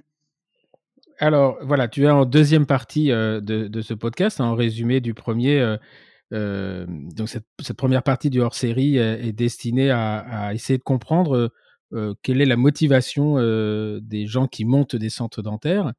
Et donc après avoir, avoir interrogé le fondateur d'un centre dentaire que je dirais industriel, même si c'est péjoratif comme terme, mais ce que je bien ce que ça veut dire, qui a vocation à se développer tel un business. je voulais avoir le témoignage de quelqu'un qui fait des centres dentaires, on va dire, plus familiaux, même si j'ai compris que sur ces derniers mois, c'était en train de, de, se développer. Et donc, on s'est connus à la faculté, puisque je t'ai vu comme étudiant. Et voilà, donc on va, on va discuter de ce parcours et surtout des motivations des motivations qui sont les tiennes et celles de ton associé pour être rentré dans le format centre dentaire très très vite euh, lors de ta dans ton entrée de la vie active et euh, comment ça fonctionne et, où vous allez. Alors, comme tous mes, tous mes invités, je vais demander à, à, te présenter. Donc, qui est Franck Moyal, présenté par Franck Moyal lui-même? Euh, En tout cas, merci de me recevoir sur, ton, sur ton super podcast. Je, je suis très, très fier. Euh, alors Franck Moyel, pour Franck Moyel, c'est euh, Franck Moyel qui a fait dentaire à Paris, euh, Paris 7, entre 2003 et 2008, donc à Garancière. des études qui se sont plutôt bien passées, c'est cool. C'était pas forcément par vocation que j'ai fait dentaire, j'ai un peu suivi les traces de mon grand frère qui était passé par, par là juste avant, mais je m'y suis plus assez rapidement. Donc je fais mes études, je sors en, en 2008 et donc euh, je m'engage dans la vie active, euh, un peu comme tout le monde à l'époque, en tant que collaborateur euh, libéral, donc dans des cabinets libéraux de ville, pas des grands cabinets de groupe, des cabinets avec un titulaire et une salle de soins pour moi. donc je commence à travailler, ça me plaît, mais je sens assez rapidement qu'il y a quelque chose qui, me manque. Qui me manque et euh, j'en discute avec euh, Benjamin, qui est maintenant mon associé, mais avec qui j'ai fait toutes mes études euh, depuis, le concours de médecine. On s'assoit ensemble et on en discute. Et est-ce que tu te plais là-bas? Ouais, ouais, ça me plaît. Et toi? Ouais, ça me plaît. Et là, il y a un grand blanc. Et en fait, on se dit en même temps, ben, si c'est comme ça, en fait, j'ai pas envie d'être dentiste. Mais en fait, alors, tu arrives à identifier euh, ce qui te manque à ce moment-là par rapport. Euh... Euh, pas ce qui me manque, peut-être pas ce qui me manque, mais ce que je veux pas. Euh, ce que je veux pas pour les 30 ou 40 prochaines années de, de ma vie active. Je ne veux pas être dans ce cabinet seul avec mon assistante qui sera la même pendant 30 ans mmh. et peut-être et et sans j'ai eu peur de me sentir enfermé, de ne pas pouvoir grandir dans, dans, dans, dans ces, dans ces conditions-là. Et en fait, mon Benjamin, en discutant aussi, il a exactement le même ressenti à cette époque-là. Oui, mais ça, c'est un peu lié à. Finalement, c'est probablement lié au cabinet où tu es. C'est pas lié à l'exercice, parce que tu aurais très bien pu avoir un exercice libéral dans un gros cabinet de groupe et. Ou enfin, organisé différemment. Donc, c'était ce que tu voulais pas, c'était ce cabinet individuel qui avait encore, qui était encore pratiquement la, majorité des cas il y a une dizaine d'années. Hein. Alors, effectivement, est-ce qu'un cabinet libéral aurait modifié mon ressenti, sûrement pendant un moment, en tout cas dans les débuts, mais peut-être pas par la suite, parce que j'aurais toujours été limité par ce que mes mains euh, peuvent faire sur un patient. Et euh, je sentais vraiment avoir besoin de pouvoir m'ouvrir sur d'autres choses que la, que la technique, que le dentaire et le, le patient et le soin uniquement. Et, mmh. euh, alors, juste euh, parce que moi, je me souviens de, toi, parce que tu as fini en 2008. Et, euh, en fait, je, calculais, c'était le moment où moi, j'avais été absent pendant deux ans de, l'université. Mais je crois que tu avais été très, et tu l'es toujours d'ailleurs, tu es toujours présent, mais tu avais été très impliqué dans la consultation PASS avec Frédéric Rillard. Ouais. c'est arrivé, c'est arrivé après l'ouverture de, de, notre centre en 2010. Euh, et, pendant, le, pendant tes études, tu n'étais pas dans la consultation de, de Frédéric? Pendant mes études, euh, entre 2008, entre 2007, 2008 et, euh, et, 2010, donc je travaillais en libéral, mais à côté, on était assez impliqué, on était encore pas mal à la fac parce qu'on a rédigé des bouquins avec mmh. Benjamin et l'équipe de chirurgie de, de Garancière de l'époque. Mmh. le premier sur les cancers de la cavité buccale et le deuxième qui est un gros tome de chirurgie, euh, tout ça aux éditions euh, CDP. Donc, c'est vrai que ça nous a pris pas mal de temps et on avait toujours ce pied-là euh, à l'hôpital et, et, en clinique à Garancière encore à l'époque, parce que on devait écrire ce bouquin-là. D'accord. Mais en fait, donc, tu n'as pas, pas participé, tu n'as pas été actif dans la consultation PASS à ce moment-là, ah, je croyais. Non, non, non, non. Ok. Donc, euh, parce que alors, donc toi, tu te sens enfermé dans ton, dans ton cabinet. Ton, ton copain Benjamin, pas encore euh, associé, euh, lui se sent enfermé aussi. Et moi, à la limite, bon, tu es, frustré, tu as peur, mais comment vient l'idée de monter une structure sous la forme d'un centre dentaire? Parce qu'à l'époque, il n'y en a pas en fait. Il y a les mutuelles, les centres de sécu, mais ça s'arrête là. Alors, à l'époque, il n'y en a pas. Il y en a, euh, à part effectivement les, les mutuelles et les sécu, il n'y en a pas, à part euh, un ou deux euh, à Paris. et d'ailleurs, c'est dans ce un ou deux que partaient toutes les urgences sans rendez-vous de Paris. hormis ce que pouvait recevoir le, seul service d'urgence de, la pitié salpêtrière, qui, qui, qui a ses limites, hein, même s'ils mmh. font il voit des centaines de patients par jour. La, limite, elle est quand même à 65 000 passages par an. Hein. donc on peut, voilà. la, limite a été repoussée déjà quand même pas mal. Voilà. Ce qui est assez énorme, c'était les seuls à, recevoir, euh, c'était les seuls à recevoir les urgences dans Paris. Alors, euh, c'était discutable à l'époque euh, ce qui était fait là-bas, et mais il n'y avait pas le choix il n'y avait pas le choix. C'est-à-dire que c'était le seul endroit où on pouvait faire ça.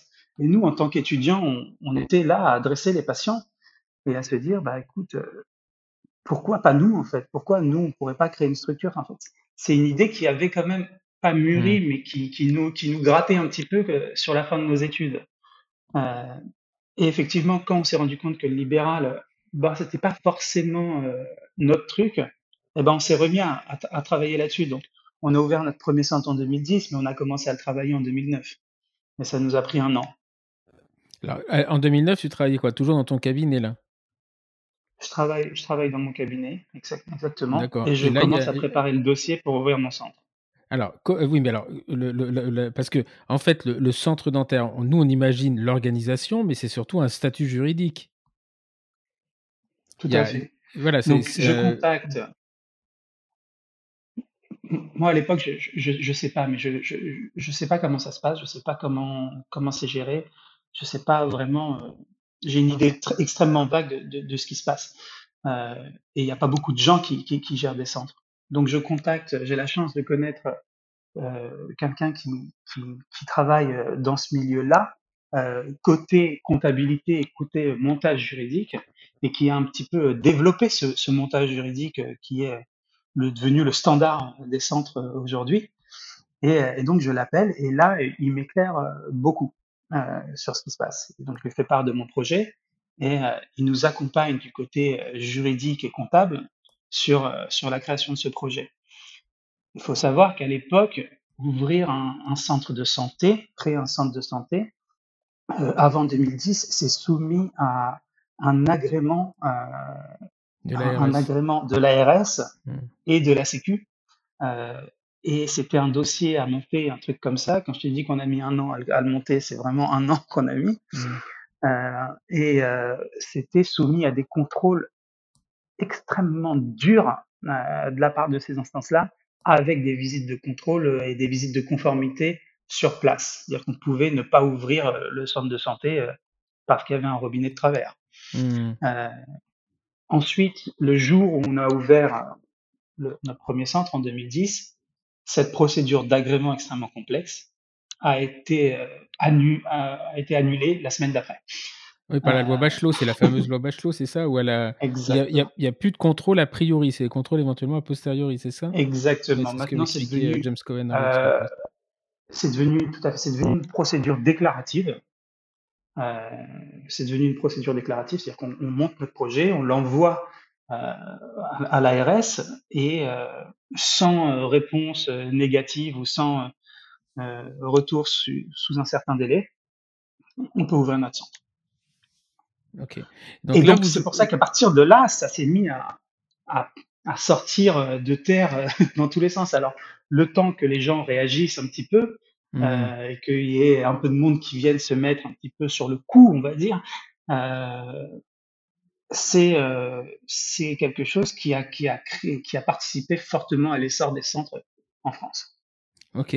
Et donc, euh, ben parce que j'en discutais moi avec avec euh, James Cohen, le créateur de, de Dantego avant, c'est que moi je pensais que la loi Bachelot avait autorisé la, création de centres, et en fait, j'ai compris que c'était pas ça, c'est que ça a été facilitant, mais ça existait déjà bien avant, en fait. Elle a pas, euh, parce que souvent on dit la loi Bachelot a autorisé la création des centres dentaires, c'est pas vrai. Elle a facilité leur développement, mais elle pas, elle, les a pas autorisés euh, in extenso.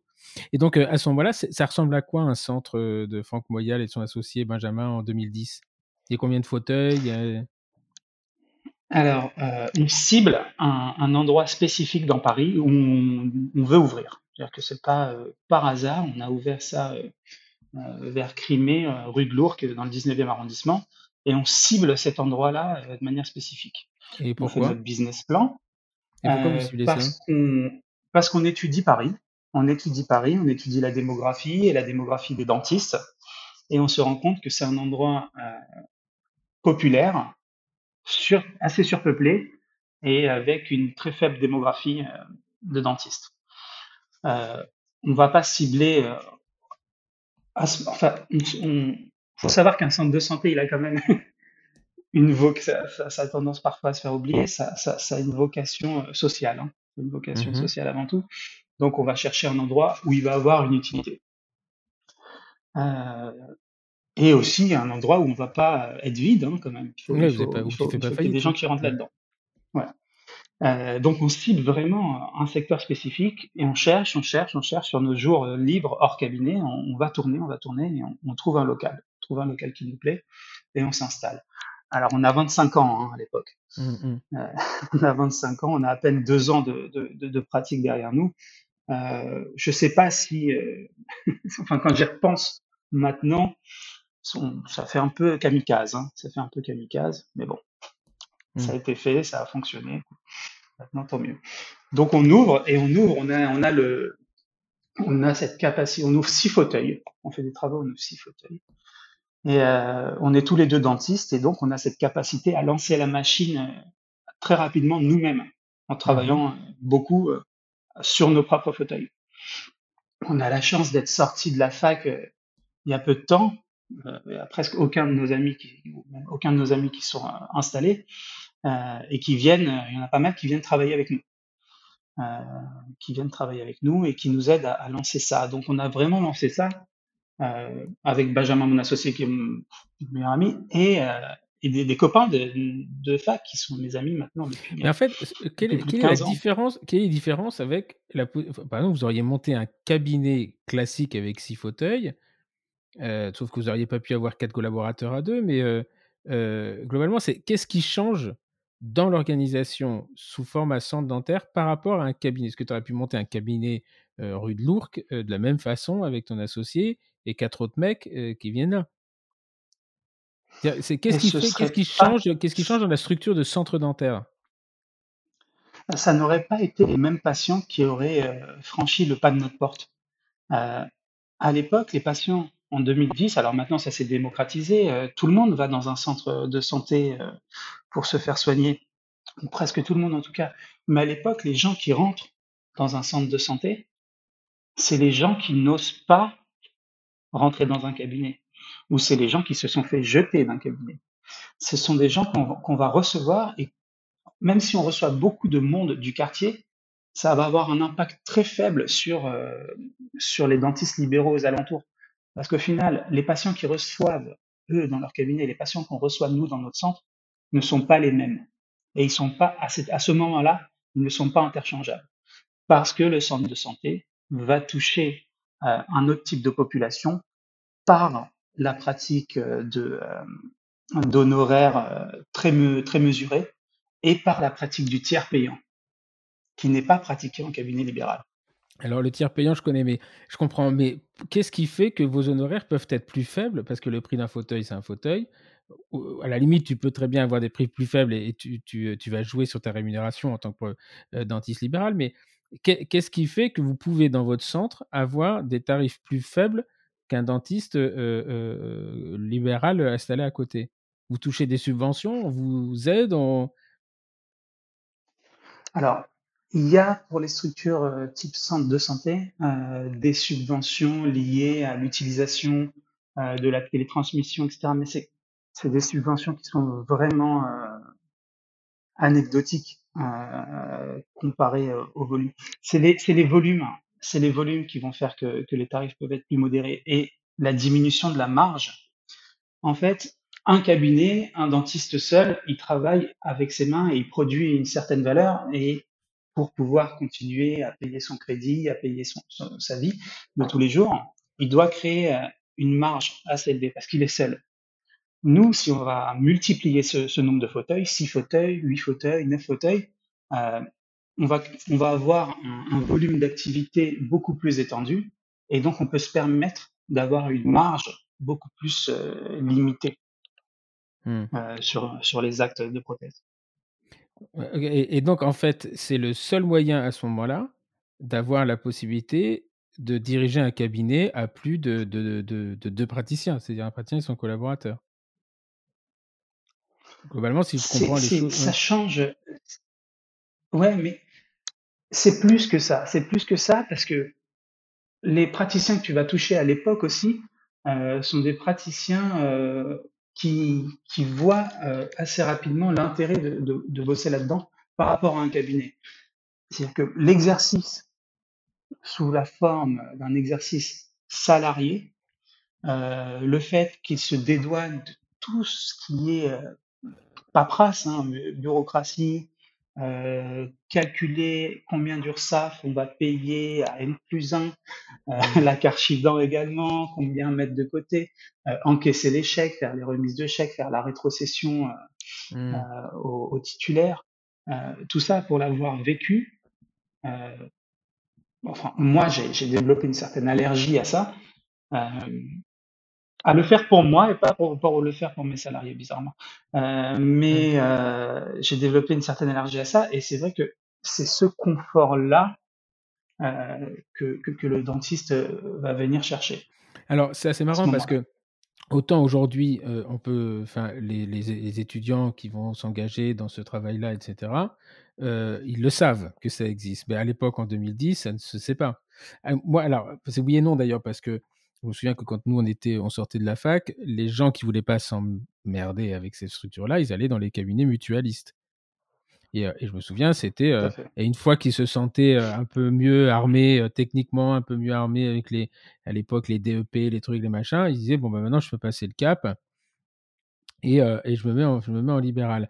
Mais donc là aujourd'hui c'est plus enfin c'est plus connu que ça existe, mais en 2010 les mecs ils devaient se passer le mot quand même parce que c'était pas c'était pas courant dans les. Il y en a... Non, non, c'était pas courant du tout. C'était pas courant du tout, mais euh, assez rapidement, alors c'est là que, que, que, tu as, que tu, as, tu as décalé un petit peu, c'est à ce moment-là qu'on commence à recevoir beaucoup de patients et que moi, je reprends contact euh, avec la passe bucco-dentaire, justement, mmh et la pitié un peu plus spécifiquement, euh, pour leur dire, écoutez, euh, voilà, on a, voilà, vous me souvenez de moi, Franck et Benjamin, on a euh, créé une structure où on va prendre en charge euh, les patients qui viennent de partout, qui soient des patients qui, qui, ont une sécu, une mutuelle, ou qui soient des patients qui soient bénéficiaires de la CMUC, ou que ce soit des patients qui soient bénéficiaires de l'aide médicale d'État. En 2010, ils se font encore jeter de partout, hein, ces patients-là. Mmh c'est pas encore et surtout qui recevons les urgences sans rendez-vous. Mmh Et c'est là que qu'on devient intéressant pour une structure hospitalière qui est qui est débordée. Le délestage, le délestage. Alors après, pour ceux qui, qui nous écoutent et qui connaissent pas euh, la Grande Garde, c'est un truc de dingue. C'est euh, 65 000 patients par an, c'est 200 patients par jour. Il n'y a pas de. Et c'est du 24-7, hein, euh, ça ne s'arrête pas. Et euh, le problème, c'est que moi, j'en ai pas fait beaucoup des gardes. Hein, j'en ai fait euh, peut-être une quinzaine avec des gardes de nuit. Et, le problème, le pire moment, c'est pas au moment d'anesthésier une pulpite mandibulaire à 2 heures du matin. C'est quand on dit au patient, il faut aller trouver, il faut aller voir un dentiste. Et que le, le type, il nous dit, mais je vais où?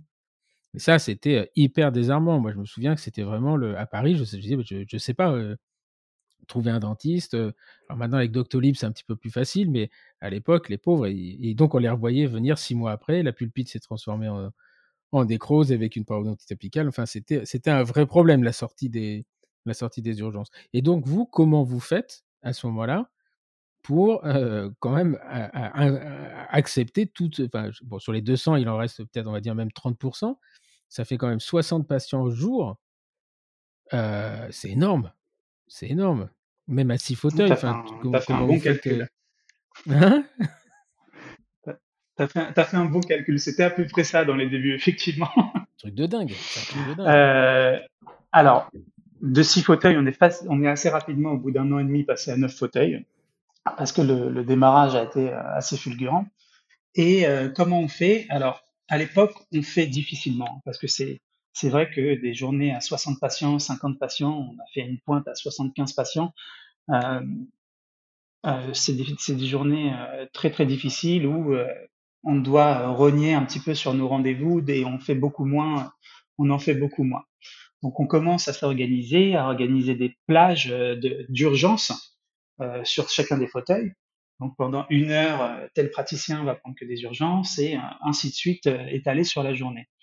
Plus sur une journée d'un omni classique du 19e qui va avoir, je ne sais pas, une quinzaine de rendez-vous, peut-être un peu plus, parfois un peu moins, il y a un taux d'absentéisme incompressible mmh. et qui est assez élevé dans ce secteur-là qui fait qu'on va avoir euh, un patient, deux patients, trois patients, cinq a, on n'a vraiment pas de chance sur la journée, ils vont pas se pointer. Dans ce cas-là, on a juste à aller, se, on a créé ce réflexe-là dans nos centres, et il est encore là aujourd'hui, d'aller chercher une urgence euh, dans la salle d'attente mmh. et, euh, et on la prend en charge à ce moment-là. Donc tu fais ça fois 6, euh, plus les plages dédiées, on a fait une organisation qui est assez fluide aujourd'hui. Alors parfois il y a des arrivages massifs, où les patients les préviennent, écoutez, là, il y en a pour deux heures, trois heures d'attente, on est désolé, mais euh, vous serez pris en charge et vous aurez soin. Ok. Et euh, enfin, ouais, le truc, c'est que là, vous naviguez à vue quand même à ce moment-là, parce que Ah, tout à fait, tout à fait. Parce qu'il y a ça, puis après il y a le matériel.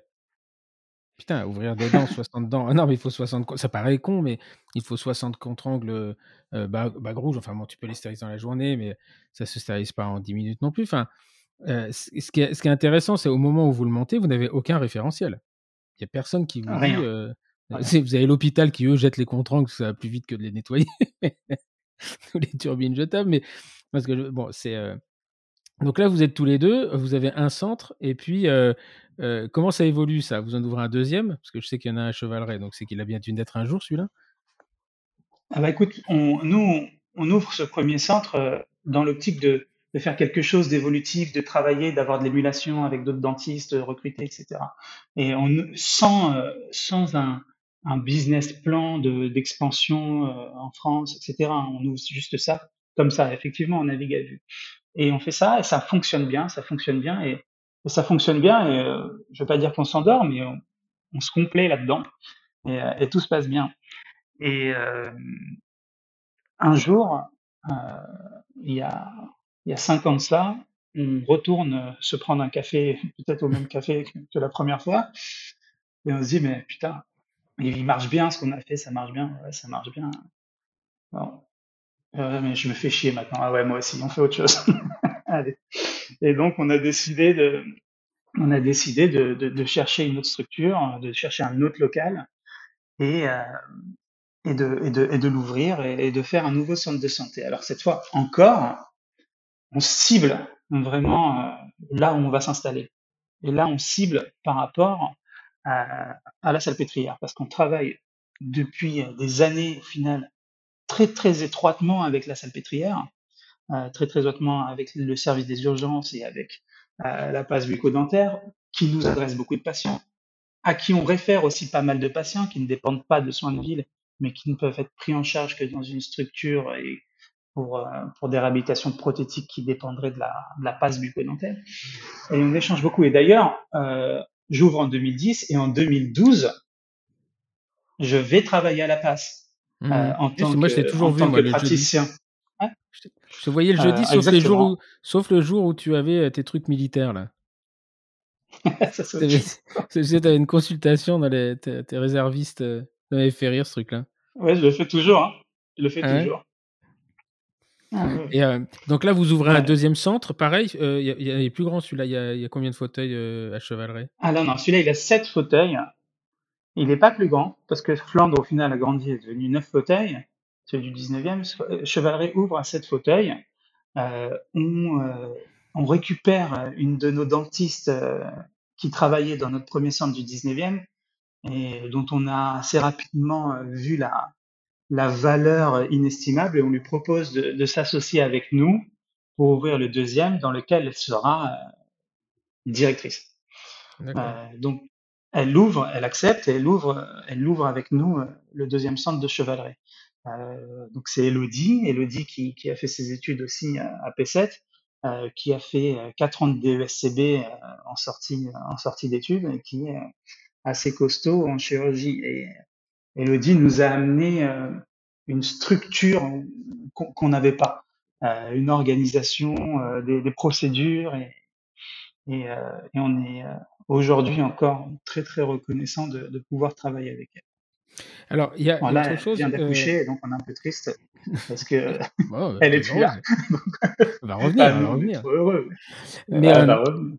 Alors, maintenant, euh, euh, autant, tu vois, des, des, des, structures comme Dantego, Docali, etc., on voit bien, c'est une organisation très pyramidale. Il y a, il y, a un, il y a un headquarters quelque part, il y a du RH qui gère les euh, machins.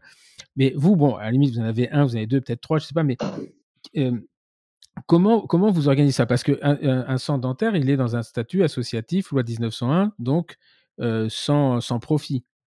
Donc, euh, mmh euh co donc, comment ça se gère ça? Parce que toi, vous êtes quoi? Vous êtes président d'association euh, euh, de, de, de, des anciens combattants de la dent ou comment ça, comment ça se passe?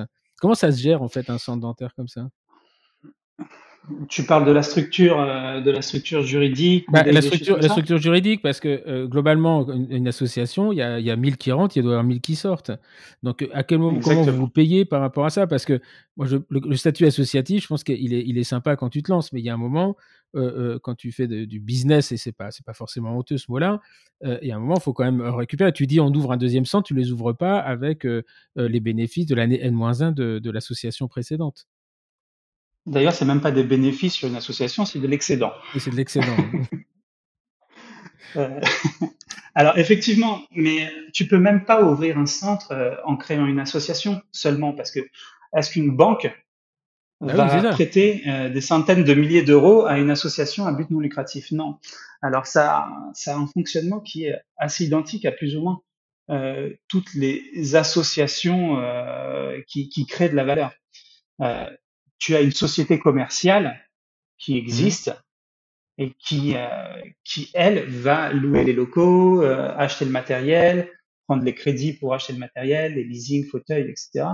Et donc, c'est elle qui va emprunter à la banque, cette société commerciale-là. Et c'est cette société commerciale qui va donc euh, gérer l'association. D'accord, ok. Voilà. Donc elle va, euh, elle va, elle va, elle va la gérer, celle qui va lui fournir les locaux, celle qui va lui fournir le matériel, euh, c'est et c'est elle qui va lui fournir euh, la, gestion en fait de tous les jours. D'accord. Donc en fait finalement tu peux même avoir, toi tu aurais pu ne pas être dentiste, monter une société d'exploitation qui gère une association de cabinets dentaires de non, tu peux même créer, tu peux créer une association, tu peux créer même l'association sans être dentiste. Aujourd'hui, il y a très peu de centres de santé qui sont gérés par des dentistes, enfin, de centres de santé dentaire. Mmh. Très très peu. Donc en fait, c'est les revenus de l'association, l'année N, enfin l'année N, tu as un bilan qui te dit vous avez un excédent de, je sais pas moi, 82 000, ce 82 000 remonte dans la société d'exploitation. Enfin, en gros, je schématise, mais euh, en fait, il y a une facture qui se fait et ça fonctionne comme ça. Euh, oui, oui, ça fonctionne comme ça. Alors après, c'est c'est tous les ans la même chose hein, parce que c'est les mêmes services qui sont rendus. Donc s'il y a un excédent euh, qui bondit, ben il va rester dans l'association. va pas. Mmh. Alors après, euh, c'est comme tout. Hein, tu peux chercher des moyens de faire sortir l'argent partout. Mais bon, ça, ça, on fait pas ça. Il y, en a qui ont essayé. C'est pas. Ah ouais, alors tu crées une société de ci, tu crées une société de ça. Enfin, tu, il, y en a, il y en a qui ont essayé. vu, ça leur, pas, ça leur a pas réussi. ça leur a pas réussi. Euh, mais, non, mais on, comprend les, on, on, comprend aussi l'escalade que ça peut avoir. Parce que globalement, pour sortir, euh, pour sortir des, des, sortir de l'argent d'une association, tu peux avoir une société commerciale d'exploitation, tu peux avoir un service RH, tu peux avoir ton laboratoire, tu peux avoir ton, ton centre de, de, fourniture, etc. Donc, effectivement, tout se ressort et à la fin, ça sort sur de. Mais alors, vous, il y a une deuxième question là. Tu disais, les, en, tant que centre, de soins, vous avez obligation de pratiquer le, tiers payant? Ah oui, le tiers payant sécurité sociale. D'accord. Et, et, qui c'est qui te gère ça? Vous avez quelqu'un en interne qui fait ça? Pour le tiers payant sécurité sociale, euh, sur, euh, sur une échelle de quelques centres, tu n'as pas forcément besoin de, de 10 personnes en back-office. Hein. Ça va être plutôt pour ceux qui font du tiers payant mutuel, tu as vraiment besoin mmh. de, beaucoup plus de moyens euh, humains. Euh, le tiers payant mutuel. Il faut pointer quand même. faut, ah, pointer. Alors, pour la Sécu, pour la Sécu, tu vas pointer plus, euh, tu vas pas pointer tout, tu vas plutôt pointer les, les impayés. tu vas mmh isoler les impayés et aller t'en occuper. Pour le pour la mutuelle, il faut. Euh, c'est plus compliqué. Euh, Parce que soit il faut que paye des Vous avez des logiciels spécifiques pour son dentaire qui font les. C'est-à-dire que quand le tiers payant arrive, ça va directement dans le dossier du patient ou il y a quelqu'un qui les, euh, qui les transfère? Ah non, non, c'est le même logiciel qui est utilisé dans les cabinets, hein, Visiodent, Logos. D'accord. c'est exactement le même. Parce qu'il y a, y, a, aussi, alors il y a une polémique qui, qui, qui, dit, euh, j'en discutais moi avec, euh, j'en ai discuté avec euh, une, dentiste conseil en fait, qui dit en fait les, centres dentaires ne transmettent pas, ne télétransmettent pas avec la CPS du praticien, mais transmettent avec le, le FINES, je crois, c'est le, le, le, numéro de la structure. Donc globalement vous envoyez un paquet, mais comment ça se passe Parce que si tu as un, escroc, c'est pareil, tu peux avoir un escroc dans ton équipe. le mec assez malin, tu le vois pas. Comment, comment, c'est toi qui es responsable? C'est l'établissement, c'est lui Comment ça se passe? Alors, c'est le, c'est le, c'est le praticien qui est responsable de ses actes. Dans nos centres, dans, tous les centres, et d'ailleurs pour tous les praticiens, peu importe le, type d'exercice qu'ils ont, c'est lui qui va être responsable des actes ou des, des, factures qu'il va réaliser. après, sur le terrain, c'est vrai que si euh, il a fait euh, des conneries et que mmh. quelqu'un doit payer, bah effectivement, ça doit être le centre qui va devoir rembourser parce que c'est le centre qui a encaissé. Qui a, qui a encaissé, ouais. Mmh. Après, euh, comme tu disais, effectivement, tu as une, carte euh, de directeur de centre, c'est comme ça que ça fonctionne, euh, qui va télétransmettre les paquets. Après, la sécurité sociale a ses moyens de contrôle propres, c'est-à-dire que quand ils voient que que dans cette structure-là, eh ben, il y a des choses qui sont refacturées plusieurs fois la même année. Euh, tout de suite, il y, a un, mmh. drapeau rouge qui s'allume chez eux et ils viennent s'y intéresser. Et ils viennent. Hein. Ils, viennent. On reçoit des, informations. c'est ça. Vous avez des contrôles quand même.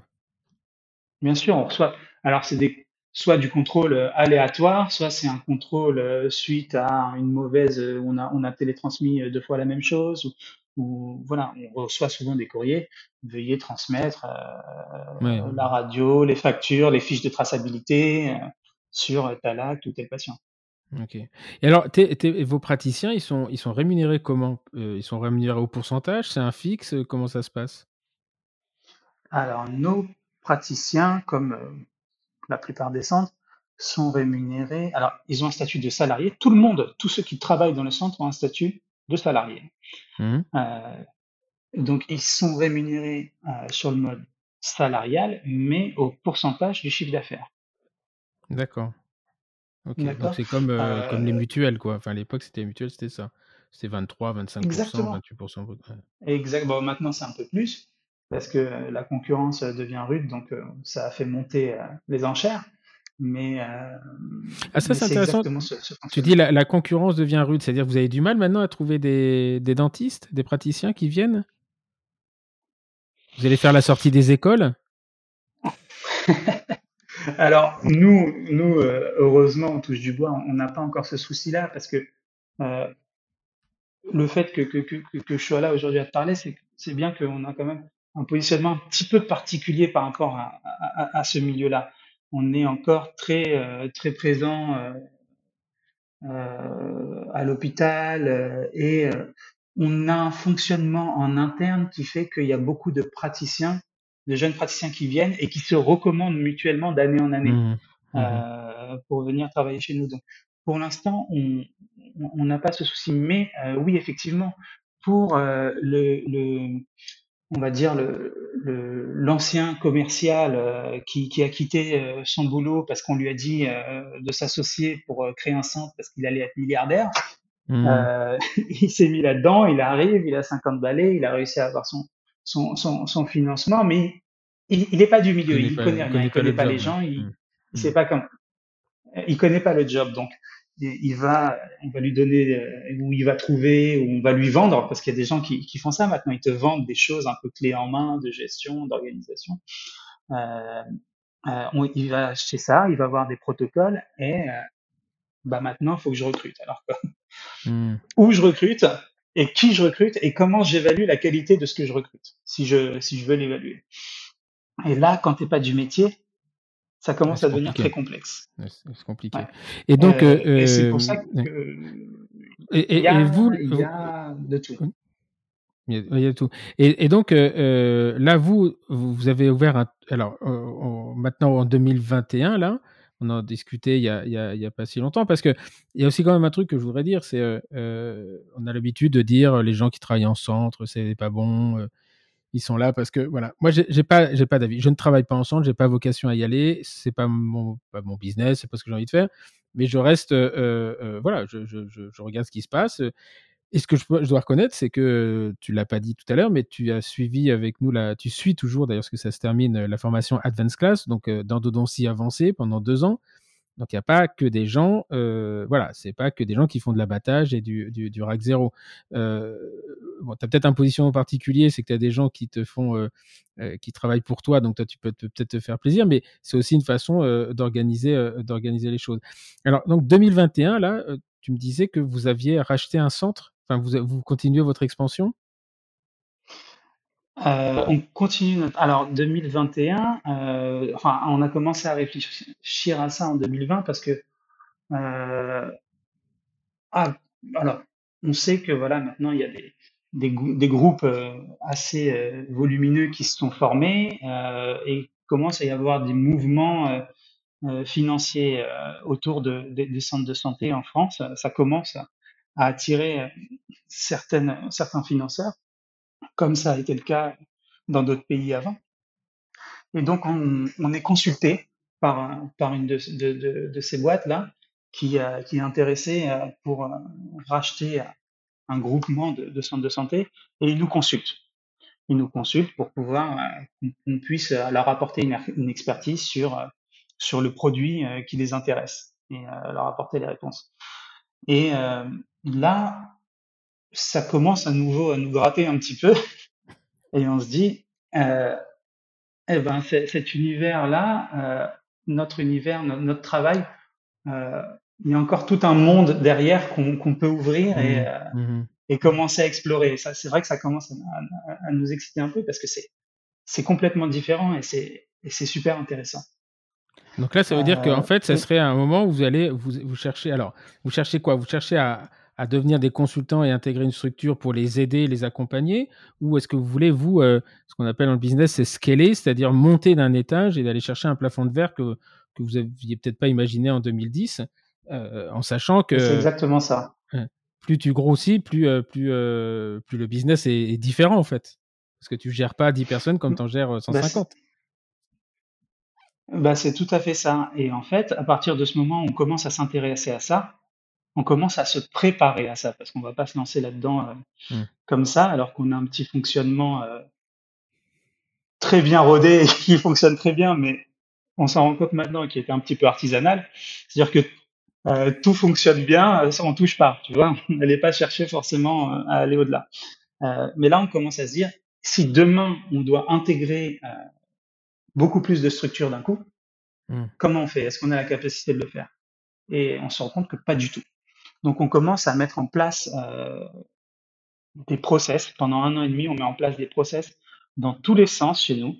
On développe beaucoup d'outils. Euh, on développe beaucoup d'outils informatiques pour gérer euh, nos tâches du quotidien. Mon associé Benjamin, qui, qui, est dentiste, on le sort de son de, de sa fauteuil. salle de, le sort de son fauteuil et il commence à s'occuper de ça à plein temps, c'est-à-dire comment se développer, quelles sont nos optiques de développement? Et euh, comment être, même en étant petit par rapport à certains, euh, comment être très bien positionné pour pouvoir grandir ou intégrer d'autres structures plus facilement? Donc on commence à prendre une route un peu différente de, de, des grands groupes qui ont commencé à se créer et qui ont effectivement des, des bureaux, beaucoup de RH, des, beaucoup, beaucoup de back-office et on essaye vraiment de faire l'inverse et de se, limiter au maximum euh, sur le recrutement et le back-office, avoir des outils euh, qui, de le faire en qui interne, font le travail, euh, voilà, qui, qui, font le travail euh, de, de l'humain, c'est-à-dire le, le, traitement des salaires, le traitement des salaires, des, des, des, contrats, le, le traitement mmh. des, des, congés, tout ça, on, on, on, on l'automatise. Parce que là, vous avez, vous avez combien de, de dentistes Alors, quelle est la masse salariale? Parce que combien de dentistes et combien de, de paramédicaux et administratifs? C'est pas un prêt. Aujourd'hui, on a neuf. Aujourd'hui, on est le 27 septembre, on, a, on gère neuf structures à Paris et en banlieue parisienne. Euh, et c'est euh, entre 180 et 190 personnels et euh, entre 80 et 90 dentistes. Donc déjà, c'est intéressant, vous avez un ratio de 1.9 euh, non, non dentiste pour dentiste, si je fais le calcul vite fait. On est pratiquement un pour deux, quoi. Tu as deux paramédicaux administratifs pour un dentiste. Mais attends, mais comment ça, vous avez neuf structures là? Vous en avez ouvert sept entre. Oui, je t'ai dit que ça allait vite. Pendant le Covid. vous, pendant le Covid, vous ouvrez des centres, quoi. Ce qui Alors, le Covid, ça a eu un impact assez particulier sur les centres, sur tout le monde d'ailleurs. Euh, ce qui s'est passé, donc, c'est qu'on se, on se rationalise, on se met, euh, on se met à la page et on se prépare à pouvoir euh, intégrer euh, des choses. Maintenant, il nous faut un, sur quoi travailler. Et euh, en janvier, en janvier 2021 de cette année, après plusieurs mois de discussions, négociations, etc., on rachète, on rachète deux centres de santé mmh. qui existent depuis quelques années. Alors, un qui faisait cinq fauteuils et un tout petit qui faisait trois fauteuils, qui qui avait des problèmes de gestion. Et euh, voilà, il y avait plus de, recrutement, euh, c'était un peu vidé. Les dentistes, euh, pour ceux qui, restaient encore, ça allait pas. Euh, enfin, c'est pas que ça allait pas, c'est qu'il y avait beaucoup de départs en fait et un gros problème de recrutement. Donc, on est sur des centres qui fonctionnent plus très bien. Euh, quelqu'un qui, qui arrive plus trop à, gérer ça, et nous, on vient et on, on, les reprend, on en reprend la gestion. Euh, l'ancien management sort complètement et euh, on reprend la gestion de ça. Donc là, on rentre sur un, méga défi. sur des centres existants. Et parce que c'est des centres à, petit nombre de fauteuils. Vous êtes deux et trois fauteuils, à la limite, c'est un cabinet, quoi. Ah oui, mais c'est même. Mmh. Je me demande s'il n'y en avait pas un qui était un ancien cabinet. Euh, et on va non, mais, si, euh, non, mais parce que si on revient à, à, à, ce que tu disais euh, au départ, c'est que l'intérêt, enfin, le fonctionnement d'un centre, il ne peut être il ne peut être rentable qu'à partir du moment où tu as un certain nombre de fauteuils. C'est-à-dire que tu diminues ta marge, mais tu multiplies le nombre de gens qui en font. Donc, sur deux fauteuils, comment ça peut être rentable? un, un, un, petit centre, il va avoir une logique financière assez semblable à un petit cabinet. Mmh. C'est-à-dire qu'on va avoir des gens un peu plus euh, multipostes. Euh, ça va, ça va avoir un fonctionnement assez semblable. Mais euh, avec même même sur trois fauteuils, si tu fais profiter de l'expertise temps, gestion RH, etc., c'est mmh. quand même beaucoup de temps qui est gagné au sein de, de, de, de ce centre pour le personnel pour pouvoir faire d'autres choses. Et alors là, si on va plus au fond de, ta démarche où vous commencez à ouvrir des centres, vous, là, vous êtes toujours en autofinancement. Est-ce que vous avez levé des fonds ou est-ce que c'est ce que vous avez envie de faire? Ou euh, finalement, bah, vous réinvestissez euh, ce que vous gagnez d'un côté, euh, vous le réinvestissez dans un centre comme d'autres achètent des voitures tous les ans?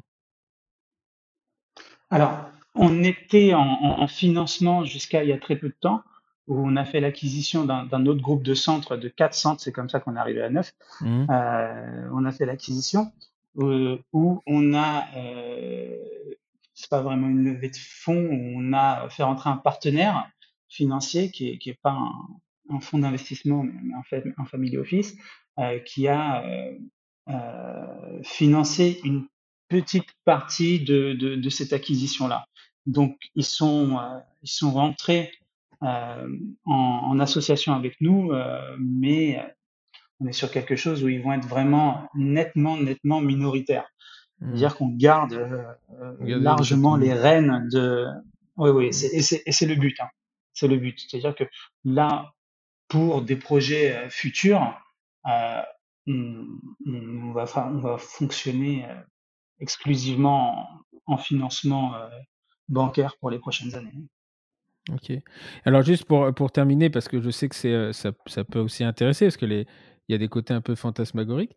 Euh, un praticien euh, qui travaille dans vos centres, c'est quoi son revenu moyen en fait par rapport c'est quoi son chiffre? Après on fera le calcul sans donner diffuser divulguer son, son, pourcentage pour éviter que la concurrence aille te les chercher mais c'est quoi le chiffre d'affaires moyen d'un praticien qui travaille allez on va dire euh, je parle pas de l'endodontiste qui travaille une journée et demie euh, toutes les, tous les trois mois, mais euh, de, d'un, d'un praticien moyen qui travaille quatre jours, quoi.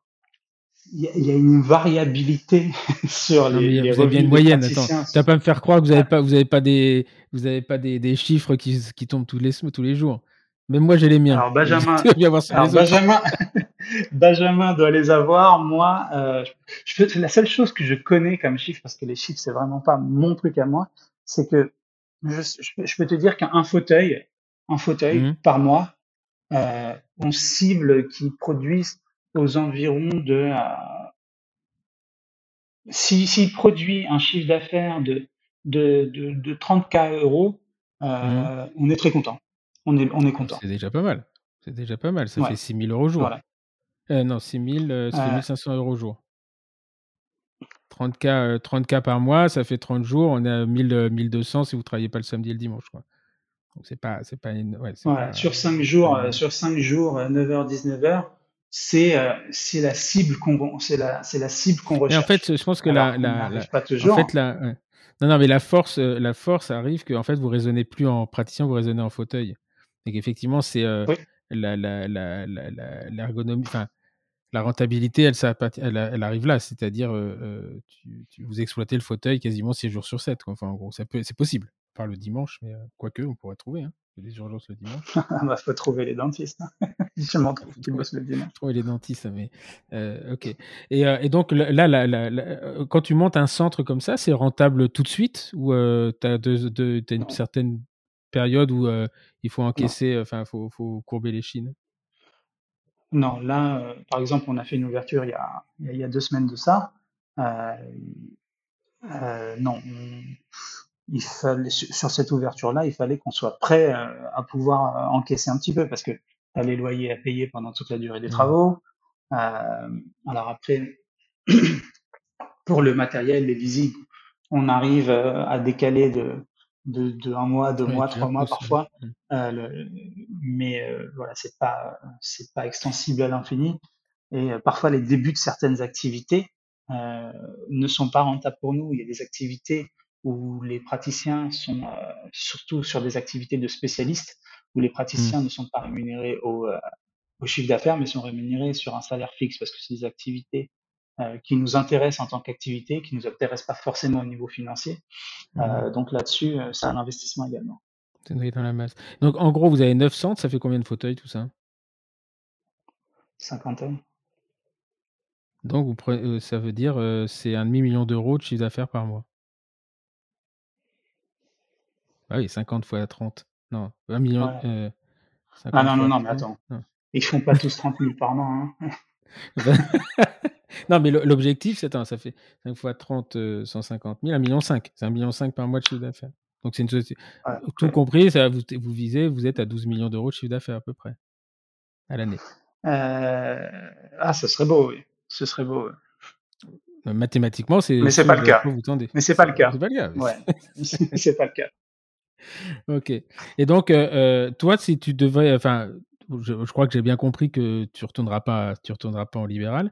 Qu'est-ce que, par contre, euh, qu'est-ce qui est le plus dur pour toi euh, et Benjamin peut-être dans votre, euh, dans la gestion au quotidien? Qu'est-ce qui est le plus difficile? Tu te dis des fois, putain, ça, les libéraux, ils ont pas ça à faire, c'est quand même pas mal.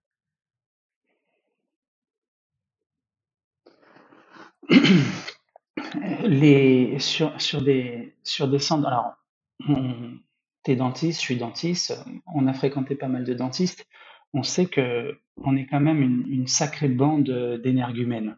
Avec Mm. bon, ton, ton podcast, il s'appelle Les gueules du dentaire. Ouais, c'est, on, on, a- on a des grandes gueules, euh, Mm. tous, toi, moi et, et tout le reste.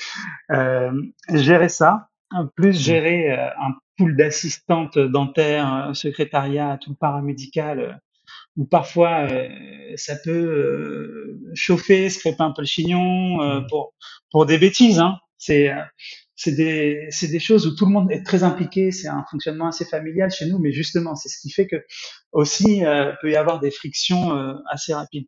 Donc gérer ça. euh, parfois, j'ai l'impression euh, d'être d'être un peu papa qui, qui va se fâcher. Non, non, je, non, je te confirme. Enfin, ça ça, me plaît, Mm. c'est ce qui me plaît, hein, ça, ça me plaît énormément. Mais parfois, ça me fait souffler. Ouais, non, je comprends. Parfois, ça me fait souffler. C'est pas forcément d'ailleurs de la mauvaise volonté des gens, mais c'est le- le- l'effet de groupe. Enfin, nous, on est à, chez Jolcy, on est à 10 et tu sens que c'est, enfin, c'est, pas que c'est compliqué parce qu'ils sont tellement adorables toutes, euh, tous et tous, mais c'est pas la même chose. C'est pas une espèce d'inertie. D'abord, tu as une espèce de, de sentiment de responsabilité euh, tu te dis, bah, si je les plante et je les emmène tous avec moi, donc voilà, c'est stimulant, mais des fois, c'est un peu, c'est un peu fatigant. Donc là, quand tu vois le nombre que vous avez, moi, je vous tire mon chapeau.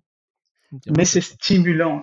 c'est ce que tu as dit, c'est stimulant. Tous les jours, c'est vraiment, c'est vraiment un plaisir pour moi de d'avoir ces, ces défis-là et toute cette évolution que, que, que je t'ai décrit et dont on a parlé aujourd'hui, c'est vraiment ça qui me qui, qui m'excite aujourd'hui. C'est nouveau tous les jours. C'est mmh. nouveau tous les jours et ça me et ça me plaît. Et je sais que il y a encore des millions de choses à faire euh, là-dessus. À côté de ça, j'ai euh, mon métier que j'aime, j'aime avant tout, et euh, que je pratique encore beaucoup au fauteuil. Je me forme beaucoup et je mets un point d'honneur à ce que on fournisse pour nos collaborateurs dentistes, assistantes, secrétaires un très bon cadre de travail où ils peuvent évoluer aussi dans leur pratique. Parce que mmh, mmh pour avoir, euh, pour avoir pu comparer euh, notre turnover par rapport à, d'autres turnovers de centres, euh, on a un turnover extrêmement faible. Alors pourquoi on a commencé à s'y intéresser? C'est vraiment la fidélisation mmh. de nos employés par différentes actions et aussi par leur ressenti. Ils sentent que on les connaît, je les connais tous. Je les mmh. connais tous, je les connais tous très bien, euh, pratiquement personnellement. Euh, et c'est ça qu'on essaye de garder, même en grandissant euh, mmh. un peu mmh. plus vite, ouais. Ok. Bah écoute, Franck, merci, merci infiniment parce que on a vraiment une autre façon de voir, de voir les centres. Et juste pour terminer, quand tu vois sur les réseaux sociaux des choses comme ça, tout ce qui est, tout ce qui est dit sur les centres, ça te blesse ou ça te, tu te dis, bah, de toute façon, il ne me sens pas concerné par rapport à ça. Euh, comment, tu le, comment tu le prends? Alors, ça me blesse pas. Euh, ça me blesse pas. Euh, je trouve ça, je trouve ça dommage. je trouve ça dommage. Il y, a, tellement de choses à faire, il y a tellement de, de, de, complémentarité entre les différents types d'exercices euh, que je trouve ça dommage euh, parfois qu'il y ait une, une, une, telle violence euh, mmh. euh, déchaînée, mais on va trouver ça, euh, ah, ah, je blâme pas, on va trouver ça chez les dentistes, mais on va trouver ça dans, dans tous les autres cœurs de métier. Quand il y a quelque chose de nouveau qui arrive, ça mmh. fait peur. Alors là, mmh. il y a quelque chose de nouveau qui est arrivé, très vite, très fort, plus il y a eu un beau scandale associé à ça. Donc effectivement, euh, les esprits, euh, ça a créé des, euh, ça a créé des, des, des, champions. Hmm. ça a créé des champions de la cause libérale. et quand on a un champion qui se crée, il faut identifier un, un bouc émissaire. Voilà, il faut hmm. et c'est trop. Il faut, il faut y rentrer de manière frontale et, de manière très forte. Donc c'est tous les centres, tous les hmm. centres et euh, c'est c'est un montage euh, qui, qui, est un montage de voleurs et euh, les gens qui vont y travailler, c'est des cons. Mais ils jouent leur, euh, ils jouent leur, ils jouent leur jeu. Après, je sais pas s'il y a une corrélation, une corrélation entre le bruit sur les réseaux sociaux et, le, et la vraie fronde des, des libéraux en France. Je, mmh. je pense pas que, que ce soit vraiment très très corrélé, mais je trouve ça dommage. Je trouve ça dommage parce que ça empêche ça empêche pas mal de choses parce que on est quand même encore sur des, des, des, des conseils départementaux où il n'y a pas de représentation de, des, des centres de santé. Mmh. Euh, on n'est pas représenté, donc euh, on a encore vu euh, comme euh, avec l'œil des, des, des, praticiens libéraux qui, qui, qui, qui, vont s'énerver sur Dentiste de France ou des choses comme ça. Et c'est dommage parce que maintenant, il y a quand même une place euh, des centres de santé. On peut plus, euh, on peut plus, euh, on peut plus tourner la tête devant ça. Il faut, il faut l'intégrer au, paysage actuel de la dentisterie en France. Ok. Mais écoute, merci beaucoup. J'espère au moins que, que, ces podcasts permettront de, de, de, de, voir les choses un petit peu différemment. Encore une fois, hein, j'ai pas, Moi, j'ai pas vocation à travailler en centre. J'ai des étudiants qui y travaillent. Et quand on me pose la question, je dis voilà, il y a un confort de vie. Euh, c'est aussi, ça, peut se prêter à certains tempéraments qui est absolument pas le mien, parce que j'ai toujours un, tempérament peut-être d'entrepreneur et de besoin de me mettre en danger pour, euh, pour survivre et me faire plaisir. Et là, pour le coup, euh, j'aurais du mal. Et puis, j'ai surtout un gros, gros problème avec la hiérarchie. Alors, ça, c'est. J'ai quand même quitté mes fonctions, quand même quitté mes fonctions hospitalières universitaires parce que je supportais même pas d'en avoir un au-dessus. Alors là, si on commençait à, m'en mettre un tous les jours euh, sur le cogné, sur le caillou, ça serait compliqué. merci, euh, merci infiniment, Franck. Et puis, euh, bon, on aura l'occasion de se revoir de toute façon à côté de ça. Et puis, c'est quand même une, on peut dire, on peut en penser ce qu'on veut, c'est quand même une très très belle réussite professionnelle. Donc, félicitations à, tes deux associés également et, longue vie au petit Elodie. Alors, voilà, à très merci bientôt. Beaucoup. Salut, Franck. Bye. Voilà, ainsi se termine la première partie de ce hors-série sur les centres dentaires. Encore une fois, je n'ai aucun parti pris sur leur fonctionnement. Je m'autorise juste à penser qu'ils modifient le, paysage de la profession et que, s'ils se développent, c'est qu'il y a probablement une raison, un besoin ou une place pour ce type de fonctionnement. Je n'oublie pas non plus que quand je vivais en Grande-Bretagne entre 2006 et 2009, le pays connaissait ce développement de centres. Le plus connu à l'époque s'appelait James Earl. La très forte croissance du nombre de centres dans ce pays s'est suivie d'une fermeture de quelques-uns, pour pas dire plusieurs, pour retrouver en fait une sorte d'équilibre. Équilibre entre les cabinets du NHS, les cabinets privés, purement privés, et les centres. Bien malin est celui qui peut prédire ce qui se passera en France, mais il y a de fortes chances que cela se passe de la même façon qu'en Grande-Bretagne, il y a une quinzaine d'années. Les centres dentaires font du business, ils ne s'en cachent pas, même s'ils rappellent en permanence leur volonté de l'accès aux soins, pour tous, comme création de valeur. On reconnaît en fait dans le développement de ces structures, quelle qu'en soit la taille, le fonctionnement d'une véritable entreprise. On ne parle plus de BNC mais d'EBITDA ou de BE, on ne parle plus de bénéfices mais d'excédents. Bien ou pas bien, en toute honnêteté, je ne sais pas. En tout cas, c'est une réalité. Il y a quelques semaines, un de mes invités, je crois que c'était Yacine Corbin, disait Il n'y a pas de business sans éthique. Je partage assez pleinement cette conception. Il y a de fortes chances que c'est bien cet adage qui régulera les choses. Les mauvais couleront et les, sérieux survivront. Seul le temps fera son œuvre. Il nous reste juste à espérer que les sorties se, font, se feront proprement et pas à coup de scandales sanitaires comme nous en voyons quelques-uns dans la presse parfois. Cette première partie se termine là et je vous donne rendez-vous la semaine prochaine pour la seconde partie dans lequel je m'entretiens avec deux praticiens qui travaillent dans des centres. Un à mi-temps et l'autre à temps plein. En attendant, je vous souhaite un très bon week-end et je vous remercie pour votre fidélité. A très bientôt.